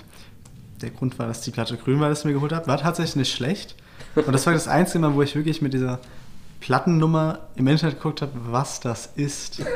Weil ich habe geguckt und gar nichts gefunden. Und es gibt, eine Seite gibt es ja, glaube ich, Internet, wenn man dann wirklich die Nummern eingibt, dann haben die gelistet, woher die Pressung ist und von wann. Mhm. mhm. Und habe ich versucht, da irgendwas rauszufinden, habe dann über fünf Ecken was gefunden. So dieses, ja, die haben halt, die haben halt so drei Lieder gemacht.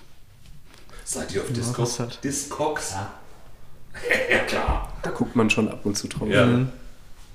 Muss ja meine Sammlung aktuell halten. Ach so.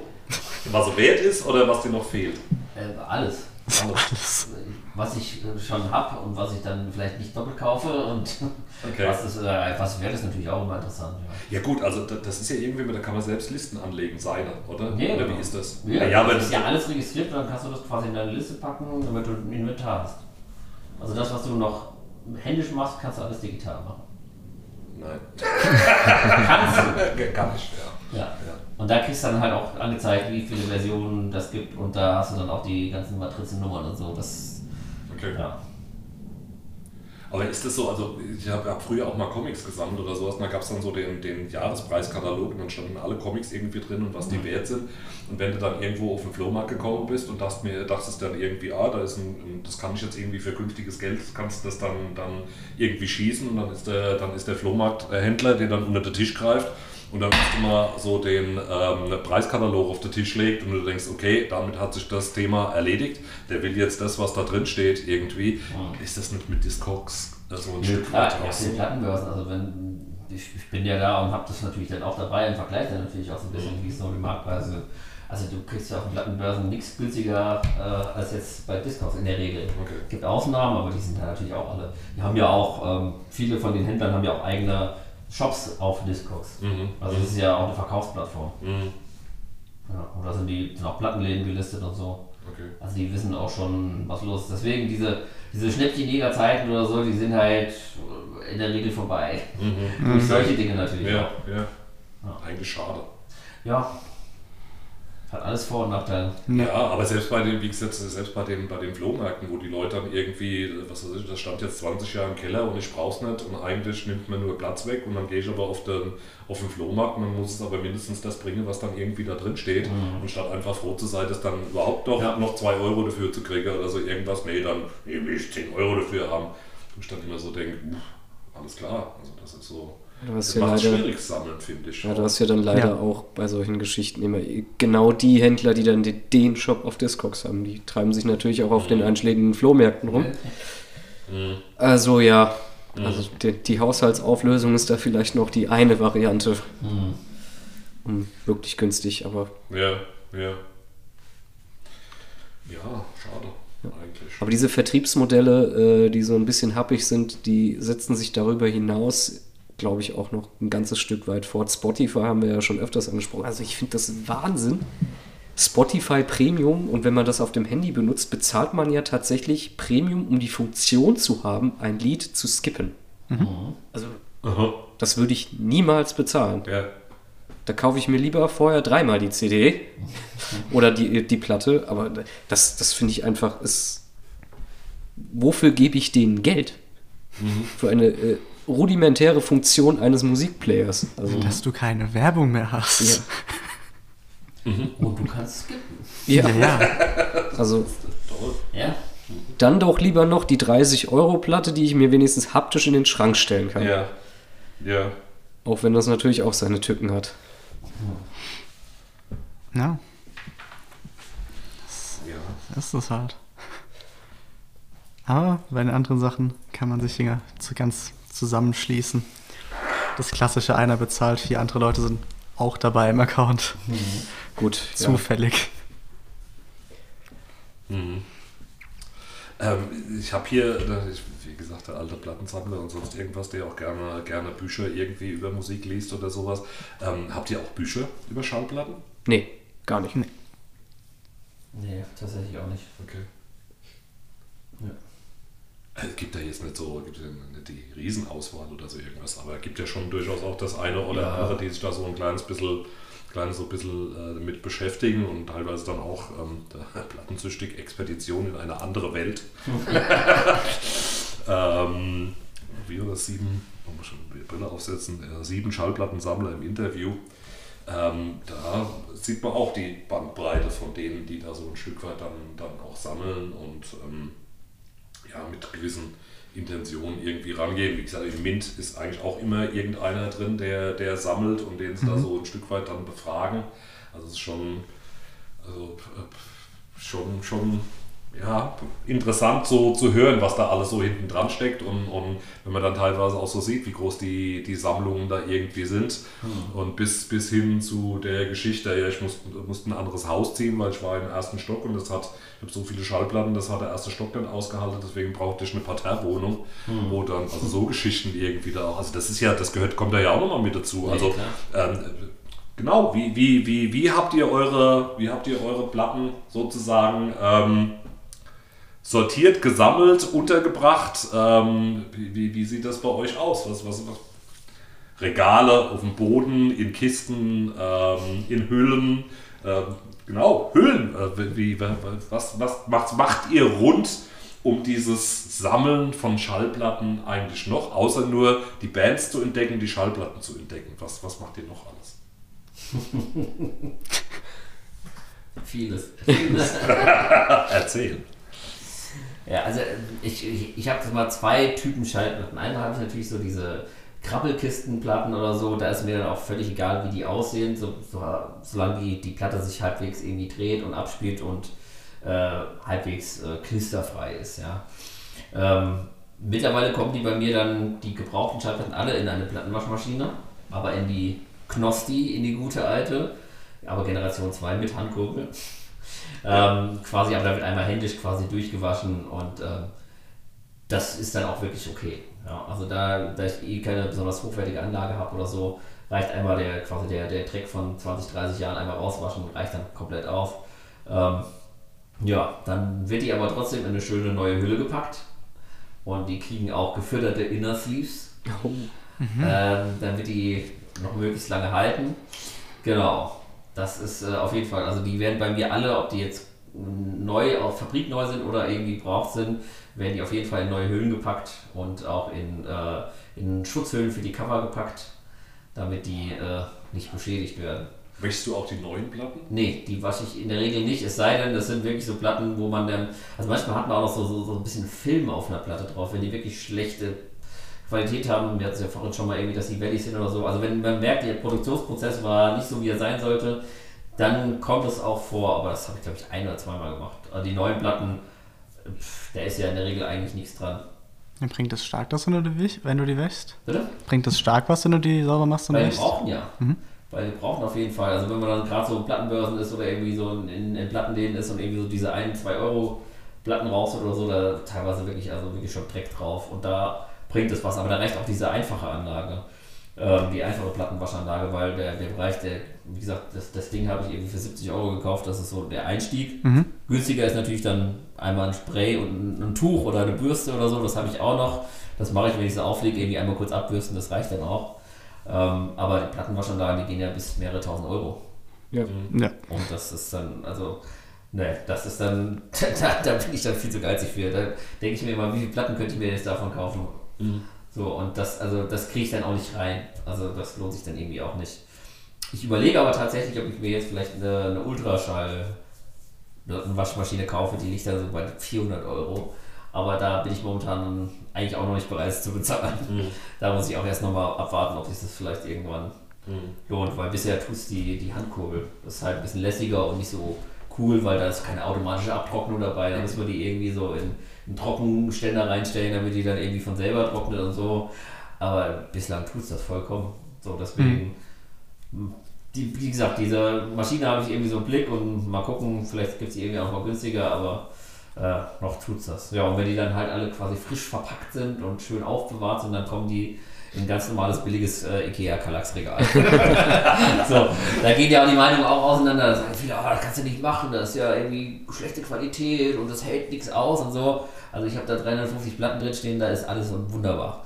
Was sagt denn die Qualität des Ja, egal. Ja, also die, die, die wirklichen Hardcore-Sammler oder Nerds sagen dann, du kannst es doch nicht in so eine Kallax-Ding reinmachen, das biegt sich doch durch und das ist doch nur Presspappe und das ist ja nicht mal richtig Holz und so, das kannst du nicht machen und äh, also bislang hat es gut funktioniert. Ich habe das, das Holz, was sich durchspielt, ja nichts an der Schallplatte ändert. Also von daher Naja, wenn die, na doch, da steht die ein bisschen falsch und so und dann, also, und ich denke mir auch so, nee, also warum soll ich mehr ausgeben als das? Das passt. Okay. Ich habe auch ein ganz generisches Regal, da stehen links meine Bücher und in der rechten Hälfte meine ja. Platten. Ich achte nur tatsächlich darauf, dass sie eben nicht schief stehen. Da stelle ich lieber noch Bücher mit in die mhm. Regalreihe, damit die sich halt nicht so schief und dann wölben. Äh, ansonsten, ja, der Plattenteller wird ordentlich sauber gehalten. Die werden ab und zu mal abgebürstet. Ich habe nicht mal eine Wasch Waschmaschine dafür. Ich mache das alles wirklich noch händisch, händisch. Und ich lege viel Wert darauf, dass sie sortiert sind. Ja. Mhm. Und die kommen natürlich auch in die entsprechenden Hüllen. Das muss schon sein. Und das war's. Viel mehr mache ich dann auch. Also du machst auch eine Plastikhülle drum. Ja, ja, das auf jeden Fall. Es hilft eigentlich schon gegen den Staub und sowas. Ja, mir ist auch. Also ich mache immer so die Bürste für die Platte und für die, für die Nadel. Waschen tue ich sie bisher noch nicht. Und bei den Hüllen ist es bisher meistens noch so, wie ich sie kaufe, quasi.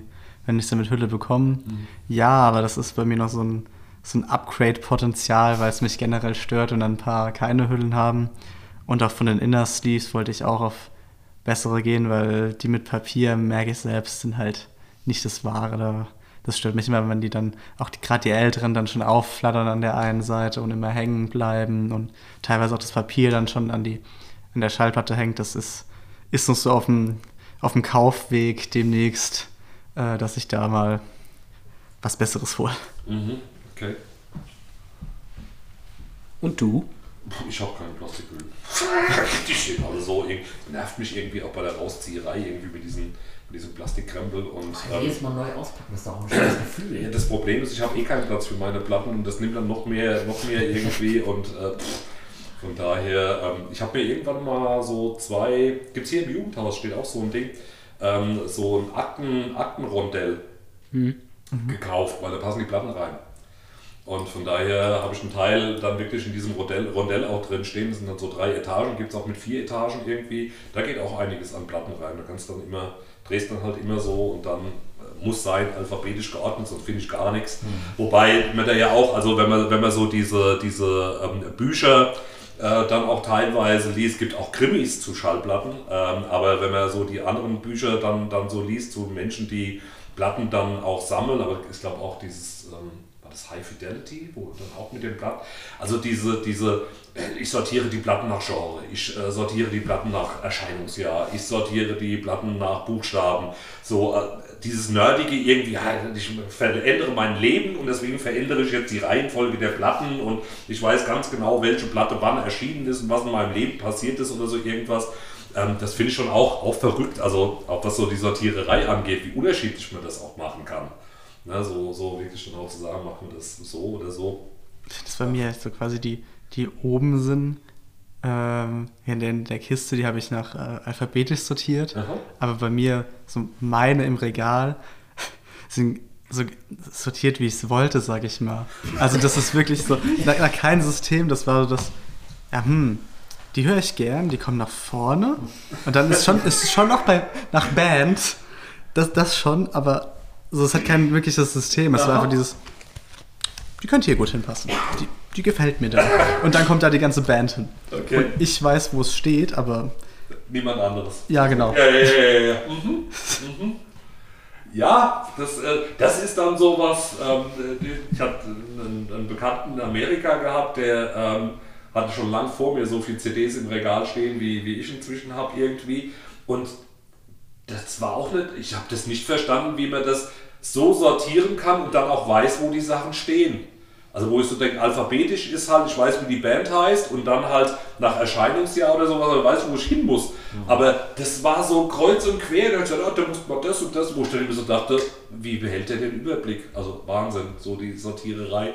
Aber so unterschiedlich äh, sind wir auch schon wieder bei den, bei den Sammeln, so unterschiedlich wird das dann irgendwie dann auch gemacht, ja. Das ist schon Schon verrückt. Ja. Habt ihr sowas richtig Skurriles? Oder für eure Verhältnisse Skurrile, wo keiner mit gerechnet hätte, dass ihr das auf Platte habt? Hm. Hm. Ja. oh, da, was denn? Ich habe einen Bibi und Tina Soundtrack. mhm. Den gab es den gab's tatsächlich mal für 3 Euro bei Amazon und das war eine gelbe Vinyl. Und die sah einfach cool aus. Und ich dachte, komm, für 3 Euro ist egal. Und äh, da habe ich sie mitgenommen. Ich habe die kein einziges Mal angehört. Die steht da original verpackt im Schrank. Und eigentlich wollte ich sie auch mal verkaufen, aber irgendwie. Ja, aber das ist, glaube ich, meine schrägste Platte. Ja. Ja, mir ist diese eine, die ich vorhin schon erwähnt hatte, die so komisch mit den bunt ist und komisches Techno drauf hat. Und auch so ein paar Jazz-Sachen, die ich auch nur wegen einem Album gekauft habe, weil mir das gefallen, also ein Cover gekauft habe, wo das eigentlich nicht was ist, was ich gar nicht höre. Ich sag mal so im Endeffekt, die sind nicht schlecht, wo ich mir denke, so wenn als Lounge-Musik fände ich die nicht schlecht, aber es wäre nie was, was ich so in meiner Freizeit, wo ich jetzt sagen würde, ja, ich höre jetzt Jazz. Mhm. Das ist bei mir so das, was gar nicht reinpasst. Also 80er und das passt halt alles, also neue deutsche Welle. Aber da habe ich eine, die ist, ist zwar eine LP, aber äh, in 45er Geschwindigkeit.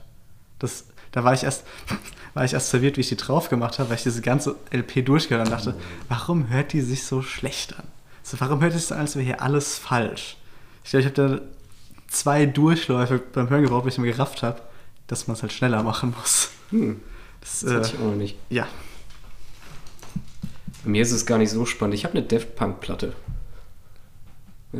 One More Time. Das ist gut. Ja, ist auf jeden Fall gut. Ja, ich habe halt viel aus dem Rock, Progressive Rock bis Metal, Black Metal Bereich. Mhm. Aber die Frage ist mir eigentlich gekommen, weil ein Kumpel von mir, der hat es richtig rausgehauen. Der hört ähnliche Musik wie ich und dann hat er eine Platte von Haftbefehl. Aus Offenbach. Ja. Okay. Kann man machen. Ja. Finde ich jetzt auch nicht so schlecht. Also, mich würde interessieren, was der Benny in seiner, in seiner Kiste, die er da geschenkt bekommen hat, was da, was da drin ist, was eigentlich überhaupt nicht zu ihm passt. Ich kann die ja mal gerne mal mitbringen. Ja. also ich habe beim, beim ersten Durchschauen ist mir, glaube ich, schrägst aufgefallen, so ein Saturday Night Fever Soundtrack von einem Film. Aha. Sah spektakulär aus, aber ja wird in diesem komischen, in, die, in dieser Schallplattenverkaufsgruppe ständig angeboten. Also es gibt ja. so, es gibt glaube ich so, es gibt so Klassiker irgendwie, ich glaube, das, so, das hat auch jeder in seinem Plattenschrank stehen gehabt. Und die werden dann inzwischen dann ja. auf diesen, auf diesen Internetbörsen werden die ständig irgendwie angeboten dann. Und das ist also die Night Fever ist zum Beispiel so eins von denen. Es gibt aber auch an sich immer so welche, die man immer sieht, also auch auf den ja. Messen. Es gibt so Platten, die siehst du wirklich immer, jedes einzelne Mal, fünfmal, überall. ja. ja. Ich habe auch, ich habe irgendwie auch mal so eine äh, Schallplattensammlung geschenkt bekommen oder so. Und da waren dann so Sachen wie Rudolf Schock dabei und so. und, äh, und so Ernst Morsch und die Egerländer und sowas und so. Und äh, natürlich James Lars, 10 Stück und sowas. Diese, also sowas habe ich irgendwie auch, aber die habe ich jetzt nicht in meiner Sammlung drin oder so, sondern die stehen halt irgendwo im Keller und mhm. da wird halt irgendwo was mit gebastelt oder so. Mhm. Ja, also, ja. also so schräge Sachen habe ich auch, aber die sind jetzt nicht in meiner Sammlung. Ja. Ja, ist mir auch. Ich habe von meiner Oma quasi noch so ja, genau. die, die, alten Lieder ähm, und auch tatsächlich, ich glaube im Keller ist das auch so amerikanischer Rap sind welche, was ich halt aber auch nicht zu meiner Sammlung zähle, weil ich höre es halt nicht. Okay. Aber ich das weiß. Wird, das hört sich schon wieder. Ich, ich weiß, ich, ich, weiß auch nicht. Ich glaube, von Tupac ist da irgendwas. Aber, aber habe ich tatsächlich noch nicht gehört. Muss ich, müsste ich mal rauskramen. Ich glaube, da könntest du auch den einen oder anderen Schatz irgendwie noch, noch äh, ja. Ja, das Problem ist, die sind halt alle aufeinander gestapelt im Keller. Aufeinander? Ja. Oh, das ist, das ist gar, nicht, gar nicht, gut. Das ist gar nicht gut. Nee, das ist nicht gut. Ja, okay. das ist nicht gut. Das ist keine gute Lagerung. Keine gute Lagerung ist eine Schande. Also ich bin die ganze Zeit am überlegen, ob ich was ich irgendwie Schräges in der Sammlung habe. Wenn es nach mir geht, hast du ja nur schräge Sachen in der Sammlung. Das kann natürlich durchaus auch sein. schräge ja. Musik hörst, aber. Ja, ja, deswegen. Das ist inzwischen äh, witzig, fand das Jazz höre ich nicht, du bist noch zu jung. Also von daher, das, das, das kommt. Also ich hätte mir in deinem Alter, da habe ich auch ähm, Maiden und andere Sachen äh, zum großen Teil irgendwie gehört da hätte ich mir auch noch nicht vorstellen können, dass ich tatsächlich Jazz irgendwie höre. Von daher wäre das dann, also wer, wer mich sozusagen von, von vielen Jahren früher irgendwie kennt, dann wären sicherlich viele Jazzgeschichten, die ich zu Hause habe, wären, wären schräg, aber ich finde sie nicht schräg. Wobei, boah, es gibt schon abgefahrene Jazz-Sachen, mhm. also total verrückte Jazz-Sachen. Also da könnte man dann schon sagen, ähm, meine Benny kriegt es dann manchmal mit, wenn irgendwas völlig Verrücktes irgendwie, das kriegt er dann gepostet, dann hör, mal, hör dir mal an, irgendwie, das ist dann schon, das ist dann schon, schon ganz schön schräg irgendwie, aber es ist halt auch super spannend. Die spielen dann schon sehr viele Noten auf einmal, ja. Die spielen dann richtig viele Noten auf einmal, ja, das ist dann so. Und gerade wenn es dann halt so in diese Crossover-Geschichte dann auch geht, also Panzerballett. Panzerballett. Panzerballett, ja. Was? Das ist im Prinzip ein, ein Mix aus Progressive Metal mit Jazz und auch ein bisschen, auch ein bisschen ist das dann schon Hardcore? Keine Ahnung. Also da, da, da, da brutzeln teilweise schon dann auch die Ohren, aber absolut genial. Und dann wirklich so, also äh, Genres, wo du denkst, das passt nie zusammen, mhm. aber es passt wunderbar zusammen. Gerade mal so, deswegen, wenn du Progressive Rock hörst und jetzt noch sagst, du hörst kein Jazz, das wird sich ändern, weil Jazz und Progressive Rock sind ganz eng beieinander. Also von daher, da gibt es wirklich dann auch äh, sehr abgefahrene äh, Kombinationen. Ähm, aber ja, schräg. Wahrscheinlich habe ich so viele, das wieder, wie der Philipp sagt, ich habe so viel Krempel, den, den wahrscheinlich keiner kennt irgendwie und ähm, ja, so. Schräg ist subjektiv. Mhm. Ja. ja. Ja, das auch. Das ist halt immer so die Frage, ob du wirklich dann nur, nur im Mainstream dann halt unterwegs bist und ähm, auch, auch andere Sachen so ein Stück weit dann hörst. Ähm, ich würde gerne zwei Sachen am Schluss ganz kurz. Ich habe euch ja da so einen, so einen schönen äh, Bericht dann auch dazu gelegt. Mhm. Und äh, es gibt noch eine, eine zweite Sache, war ähm, im Mint 421 war das drin. Ähm, ist so ein bisschen Zukunft der Platte, Zukunft des Schallplattenladens, Zukunft des Schallplattenhörens. Ähm, was, was, es, was es da so gibt. Und, und das eine war, ähm, ist eine relativ äh, lange Reportage, nennt sich der Plattenladen der Zukunft. Da haben die Macher mal so ein bisschen rumgesponnen, wie das Ideal eines Schallplattenladens sein könnte, was da alles irgendwie so mit dabei ist. Das war über über den Bereich, wo du äh, dir die Schallplatten anhören kannst, mit ganz, ganz vielen Plattenspielern und Kopfhörern irgendwie mit dabei, mit ähm, einer Bühne, wo Live-Auftritte ähm, stattfinden könnten, die direkt aufgenommen werden und in einem dahinterliegenden ähm, Presswerk, sage ich mal, also in so einer kleinen äh, Geschichte, sofort sozusagen auf Platte gepresst werden können und man die eine Stunde später praktisch die Live-Aufnahme mitnehmen kann über einen Bereich, wo es nicht nur darum geht, ähm, einen, ähm, also so einen Lounge-Bereich, wo man halt ein Käffchen vielleicht irgendwie trinkt, sondern wo es auch, ähm, ich sage jetzt mal, kulinarisch ein Stück weit auch noch ein bisschen was zu ähm, erleben gilt. Und das hin zu dem, zu dem zweiten ähm, Bericht, der dann im äh, Mint 123 drin war, eben diese Vinylbar, ähm, Geschichte, die, die wohl so aus dem Japanischen irgendwann so rübergeschwappt ist, die so die Idee irgendwie hatten, ähm, Schallplatten Leuten näher zu bringen, die nicht das Geld dafür hatten, sich die tatsächlich privat zu kaufen und anzuhören und zu sagen, aber in dem Moment, wo ihr sozusagen in unsere kleine ähm, Kaffeebar kommt und einen Tee trinkt, und mit dem Kauf dieses Tees habt ihr sozusagen die Berechtigung gekauft, euch komplett diese Platte anzuhören in einem gemütlichen, in einem gemütlichen Rahmen. Und es in, in ich glaube, was waren das dann irgendwie? Ich glaube in, in Wien und in Berlin und in Hamburg und weiß gar nicht, wo das, das, das vierte irgendwie war, die das zumindest in Deutschland dann halt so aufgegriffen haben und sagen, wir machen da so ein Event draus.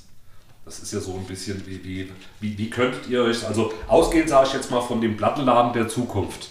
Wie, wie würdet ihr sozusagen diesen Plattenladen der Zukunft wünschen? Vielleicht auch in Kombination mit dieser Idee, ähm, dass in so, einer, in so einer Lounge-Atmosphäre, wo es ja Schallplatten, wenn du dich mit Freunden triffst und ein Weinchen trinkst, da kam das ja vorhin dann auch her, ein Weinchen wäre noch ganz nett. ähm, also das so ein Stück weit dem, dem vielleicht auch nochmal ein bisschen mehr Wertigkeit dann zu geben, das, wo wir, glaube ich, wenn wir hier sitzen, sagen, das hat die Platte verdient. Wie, wie, könntet ihr euch, wie könntet ihr euch sowas vorstellen? Uff. Ich habe da so zwiespältige Gedanken zu. Einerseits denke ich mir, wenn sich solche Läden halten sollen, müssen sie wahrscheinlich gemessen der Zeit diese Bequemlichkeit, die wir alle heute aus dem Internet und Vergleichbarem kennen, ein bisschen mit in das Konzept übernehmen. Also, dass du im Laden selbst das komplette Repertoire auf wenige Klicks überblicken kannst und vielleicht auch noch Empfehlungen direkt mit einsehen kannst und sowas, was mhm. dazu animiert, dass die Käufer halt ein bisschen mehr Geld da lassen, Neues entdecken können, etc. Mhm. Andererseits denke ich mir aber auch, ich habe letztens erst einen Bericht gelesen, dass so in Kulturhauptstädten oder angeblichen Kulturbrutstädten wie Berlin, Frankfurt etc. so Oldschool-Geschäfte, Rollerblades, Rollerblade-Geschäfte, die jahrzehntelang verschwunden waren, gerade wieder so ein Revival haben. Mhm. Dementsprechend könnte der Plattenladen eventuell auch als solcher, wie er jetzt nämlich ist, mit dem Verkäufer, der dir dann diese Empfehlungen gibt und der dich dann vielleicht auch irgendwann per Du kennt, zumindest im gewissen Rahmen auch einfach so überleben, wie er seither bekannt ist. Mhm. Aber mhm. da stecke ich echt nicht drin. Okay. Ja, ich denke also, so der Plattenladen, wie der jetzt ist, wenn es weiter so eher das Nischending bleibt, ist der halt super, weil man kennt die Leute.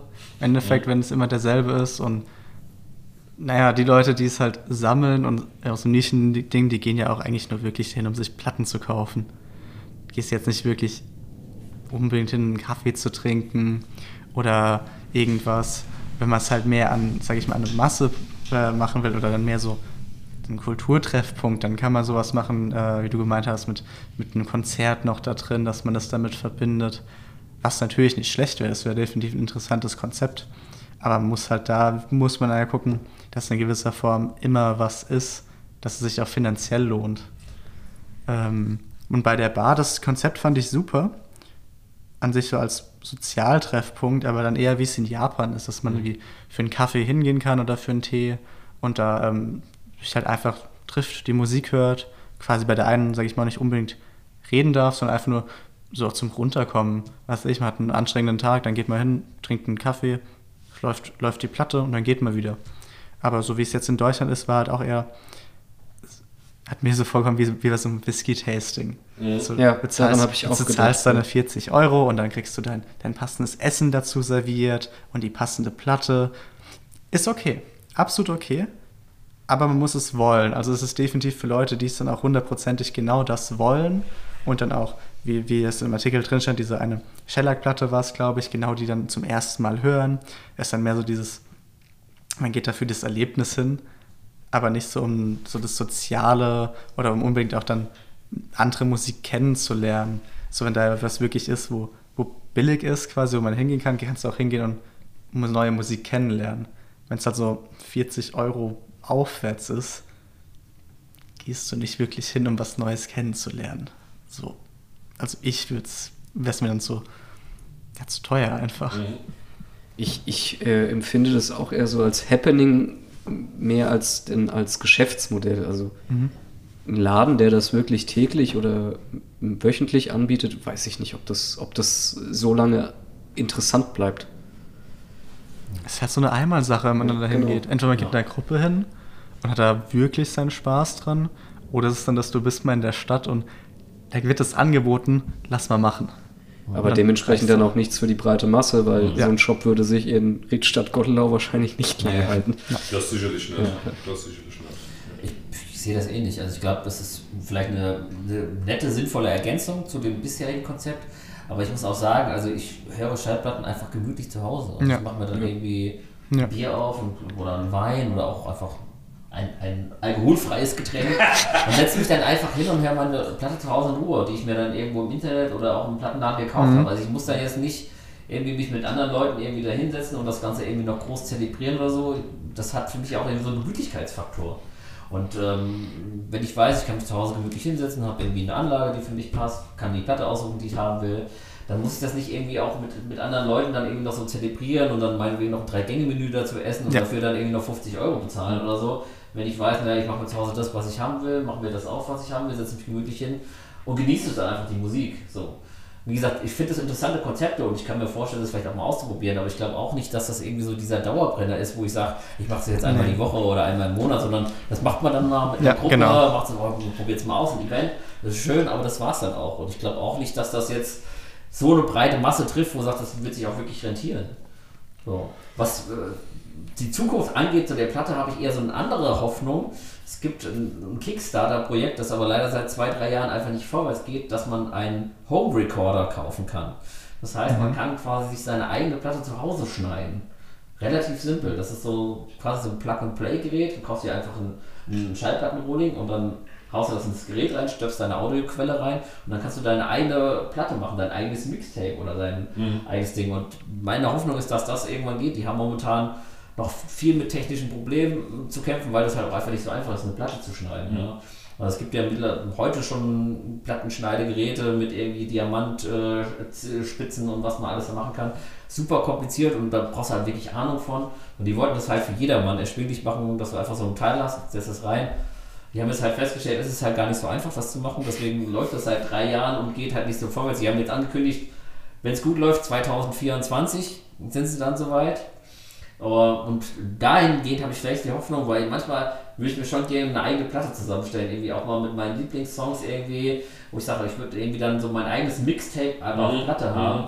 Und dass man da vielleicht irgendwie eine Form hat, du hast irgendwie einen Online-Shop, kannst die Songs kaufen und kannst sie dann quasi in guter Qualität dann auf die Platte pressen mhm. oder in dem Fall schneiden. Mhm. Aber wie gesagt, das ist Zukunftsmusik, ob das irgendwann überhaupt so funktionieren wird, weiß ich nicht, aber das könnte ich mir irgendwie vorstellen mhm. und das fände ich gut, wenn das irgendwann mal kommt. Mhm. Das wäre für mich interessanter als zum Beispiel jetzt irgendwie diese, diese Plattenladen 2.0, 3.0. Mhm. Ich finde das auch richtig interessant, weil da kann man ja auch theoretisch so für andere Leute was zusammenstellen und sich dann halt, genau. weil man halt auch so einen großen Coverplatz hat. Wenn man ein bisschen künstlerisch begabt ist, genau. kann man dann noch was selbst gestalten. Genau. Also da hast du echt super coole Möglichkeiten, ja. kreativ zu sein. Und genau. eben, wie gesagt, du kannst es ja eben durch ein Bezahlmodell auch mm, legal machen, muss ja gar nicht genau. illegal funktionieren. Genau. Aber wie gesagt, das ist technisch halt, wie gesagt, die, die haben das über Kickstarter gemacht und ich bin ganz froh, dass ich nicht investiert habe, weil die Leute haben halt seit drei Jahren da ihr Geld gebunkert und es geht halt nicht wirklich vorwärts, weil es halt doch sehr kompliziert ist. Mhm. Und, äh, aber da habe ich so Hoffnung, dass das vielleicht irgendwann in Zukunft so sein kann, dass man sich quasi wie früher, wie früher der Kai seine Kassetten-Mixtapes gemacht hat, dass irgendwie man auf Vinyl machen kann. Mhm. Also das ist eher so das, was ich mir von der Zukunft erwarte und dass diese Plattenladen-Geschichte ist ja, eine nette Ergänzung, aber ich mhm. bin dann doch eher beim klassischen Plattenladen. Mhm. Okay. Ich bin ja persönlich bei dem Plattenladen, der komplett zugestellt ist. Ja. Mit dem sympathischen Verkäufer, der ja. alles kennt. Ja, also ich glaube, ich glaub, dass die Betreiber, dass diejenigen, die da drin sind, dass die ein ganz, ganz wichtiger Faktor sind. Hm. Absolut. Also wenn, wenn die Ahnung von der Materie haben und ähm, das auch an den, an den vielleicht auch nicht so, nicht so ähm, gewieften Kunden ein Stück weit auch weitergeben können oder sowas, das ist das denke ich mal, steht an allererster Stelle. Aber es ist halt so die Frage, was, was, was könnte halt eventuell sein, um diese Attraktivität so ein Stück weit da, da auch nochmal zu erhöhen, weil also dieser Record Store Day war ja auch eine Überlegung, wie kriegen wir die Leute wieder in eine mhm. Plattenlade. Und äh, wir stellen ja auch fest, wir kaufen schon auch, auch viele Dinge online. Und es ist so die Frage, wie, wie kriegen wir die Leute eventuell vielleicht auch wirklich in dieses Face-to-Face -face dann in einem Plattenladen auch wieder so zurück. Und diese, dieser Plattenladen der Zukunft im Mint, das war auch vollkommen klar. Das ist sozusagen das, das Nonplusultra, was man am liebsten alles hätte, mit äh, rundum äh, sorglos.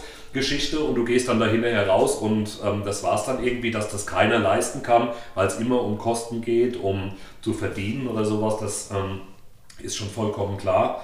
Aber trotzdem so, ja, so auch, auch die Überlegung und also mir wäre es dann halt wirklich so, also es soll eben nicht so diese, die, man, man geht da mal hin, so um, um ein Event irgendwie zu haben und geht dann halt mhm. nicht mehr hin. Also das ist eher so, ich sage jetzt mal, das, was ihr privat macht, mit euch mit Leuten zu treffen, wir hören gemeinsam Platte, das in einem, in einem öffentlichen Rahmen eventuell so hinzukriegen, dass man das eben nicht daheim macht, sondern man geht dann dorthin.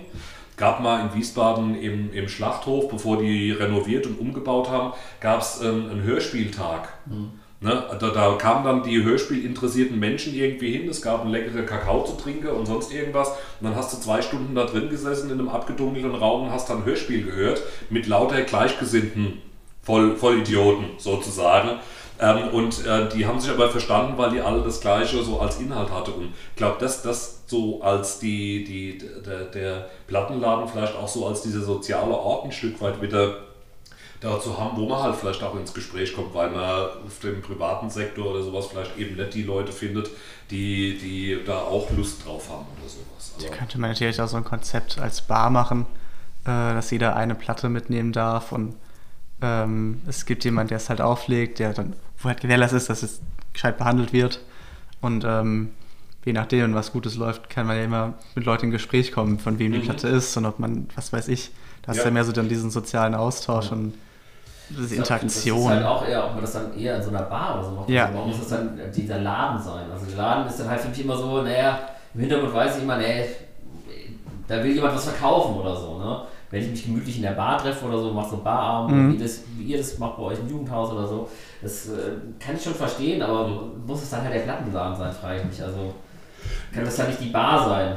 Weil, das also, kann ja auch, was weiß ich, vorne der Laden und es gibt dann irgendwie eine Abtrennung und in dem anderen Bereich trifft man sich sozusagen nach Ladenschluss und, und ist dann zwar immer noch im Plattenladen, aber auf der anderen Seite irgendwie und genießt da sozusagen den Abend mit Platte und wenn ich sage, oh, ich würde gerne mal das vom XYZ irgendwie hören und der Plattenladenbesitzer sagt, Moment, ich gehe kurz rüber ja. und hol's dann irgendwie und kann es auflegen, weil es ganz einfach da ist. Also so, so, so eine Geschichte. Ja. Mhm. Ja, fände ich, fänd ich ganz, ganz cool irgendwie, weil man dann doch in seinem stillen Kämmerlein irgendwo sitzt und ganz oft die Sachen irgendwie dann alleine hört und natürlich wie bei einem Konzert das gemeinsam mit anderen zu erleben, dann auch nochmal ein anderes Erlebnis ist, wobei das auch alleine über Kopfhörer und sonst irgendwas natürlich auch seine Qualität hat, also das, das auf jeden Fall. Auch so vielleicht mit digitalem Beipackzettel, sage ich mal. Also ich höre meine Musik tatsächlich auch viel, wenn ich unterwegs bin und das ist natürlich dann schön, wenn man die Schallplatte kauft und trotzdem die Möglichkeit hat, ja, klar. Ja. Äh, das auf sein, seine SD-Karte zu spielen ja. und dann einfach, wenn man auf die Arbeit geht oder mit dem Zug fährt, noch seine Musik zu hören. Finde ich zumindest immer ganz praktisch. Ist natürlich nicht dasselbe Hörerlebnis, darüber haben wir ja gesprochen, aber es ist, äh, gehört irgendwie auch zum heutigen Leben dazu und ich finde es auch ganz cool, wenn man seine Musik immer dabei hat. Ja, man hat ja gar nicht die Möglichkeit, immer eine Schallplatte zu hören. Ja, eben. Ich genau, meine, das ja. ist ja also, so diese alten tragbaren Plattenspieler läuft damit rum. Ist nicht irgendwann mal, dass sie sogar einen Schallplattenspieler in ein Auto einbauen ja, wollten? Ja, ja, da gab es noch was. Aber, ja. Also ja, mit, allen, mit allen Schwierigkeiten und. Alle 20 ähm, Minuten anhalten, um die Seite zu wechseln. Ich muss ranfahren, Platte wechseln. Da, da gab es doch irgendeinen, so da gibt es ja auch die Schallplattenspieler, wo man die Platten so aufeinander stapelt, wo die runterfallen. Ja. Und das ja. gab es auch im Auto, was halt. Ja spätestens bei einem Huppel, naja, sagen, ey, hat es halt super funktioniert. Das lassen wir lieber. Ja. Gut, ja, dann würde ich an der Stelle einfach sagen, ähm, das war jetzt tatsächlich das Ende von unserem Schallplatten-Sammeln äh, Podcast, der zweite Teil.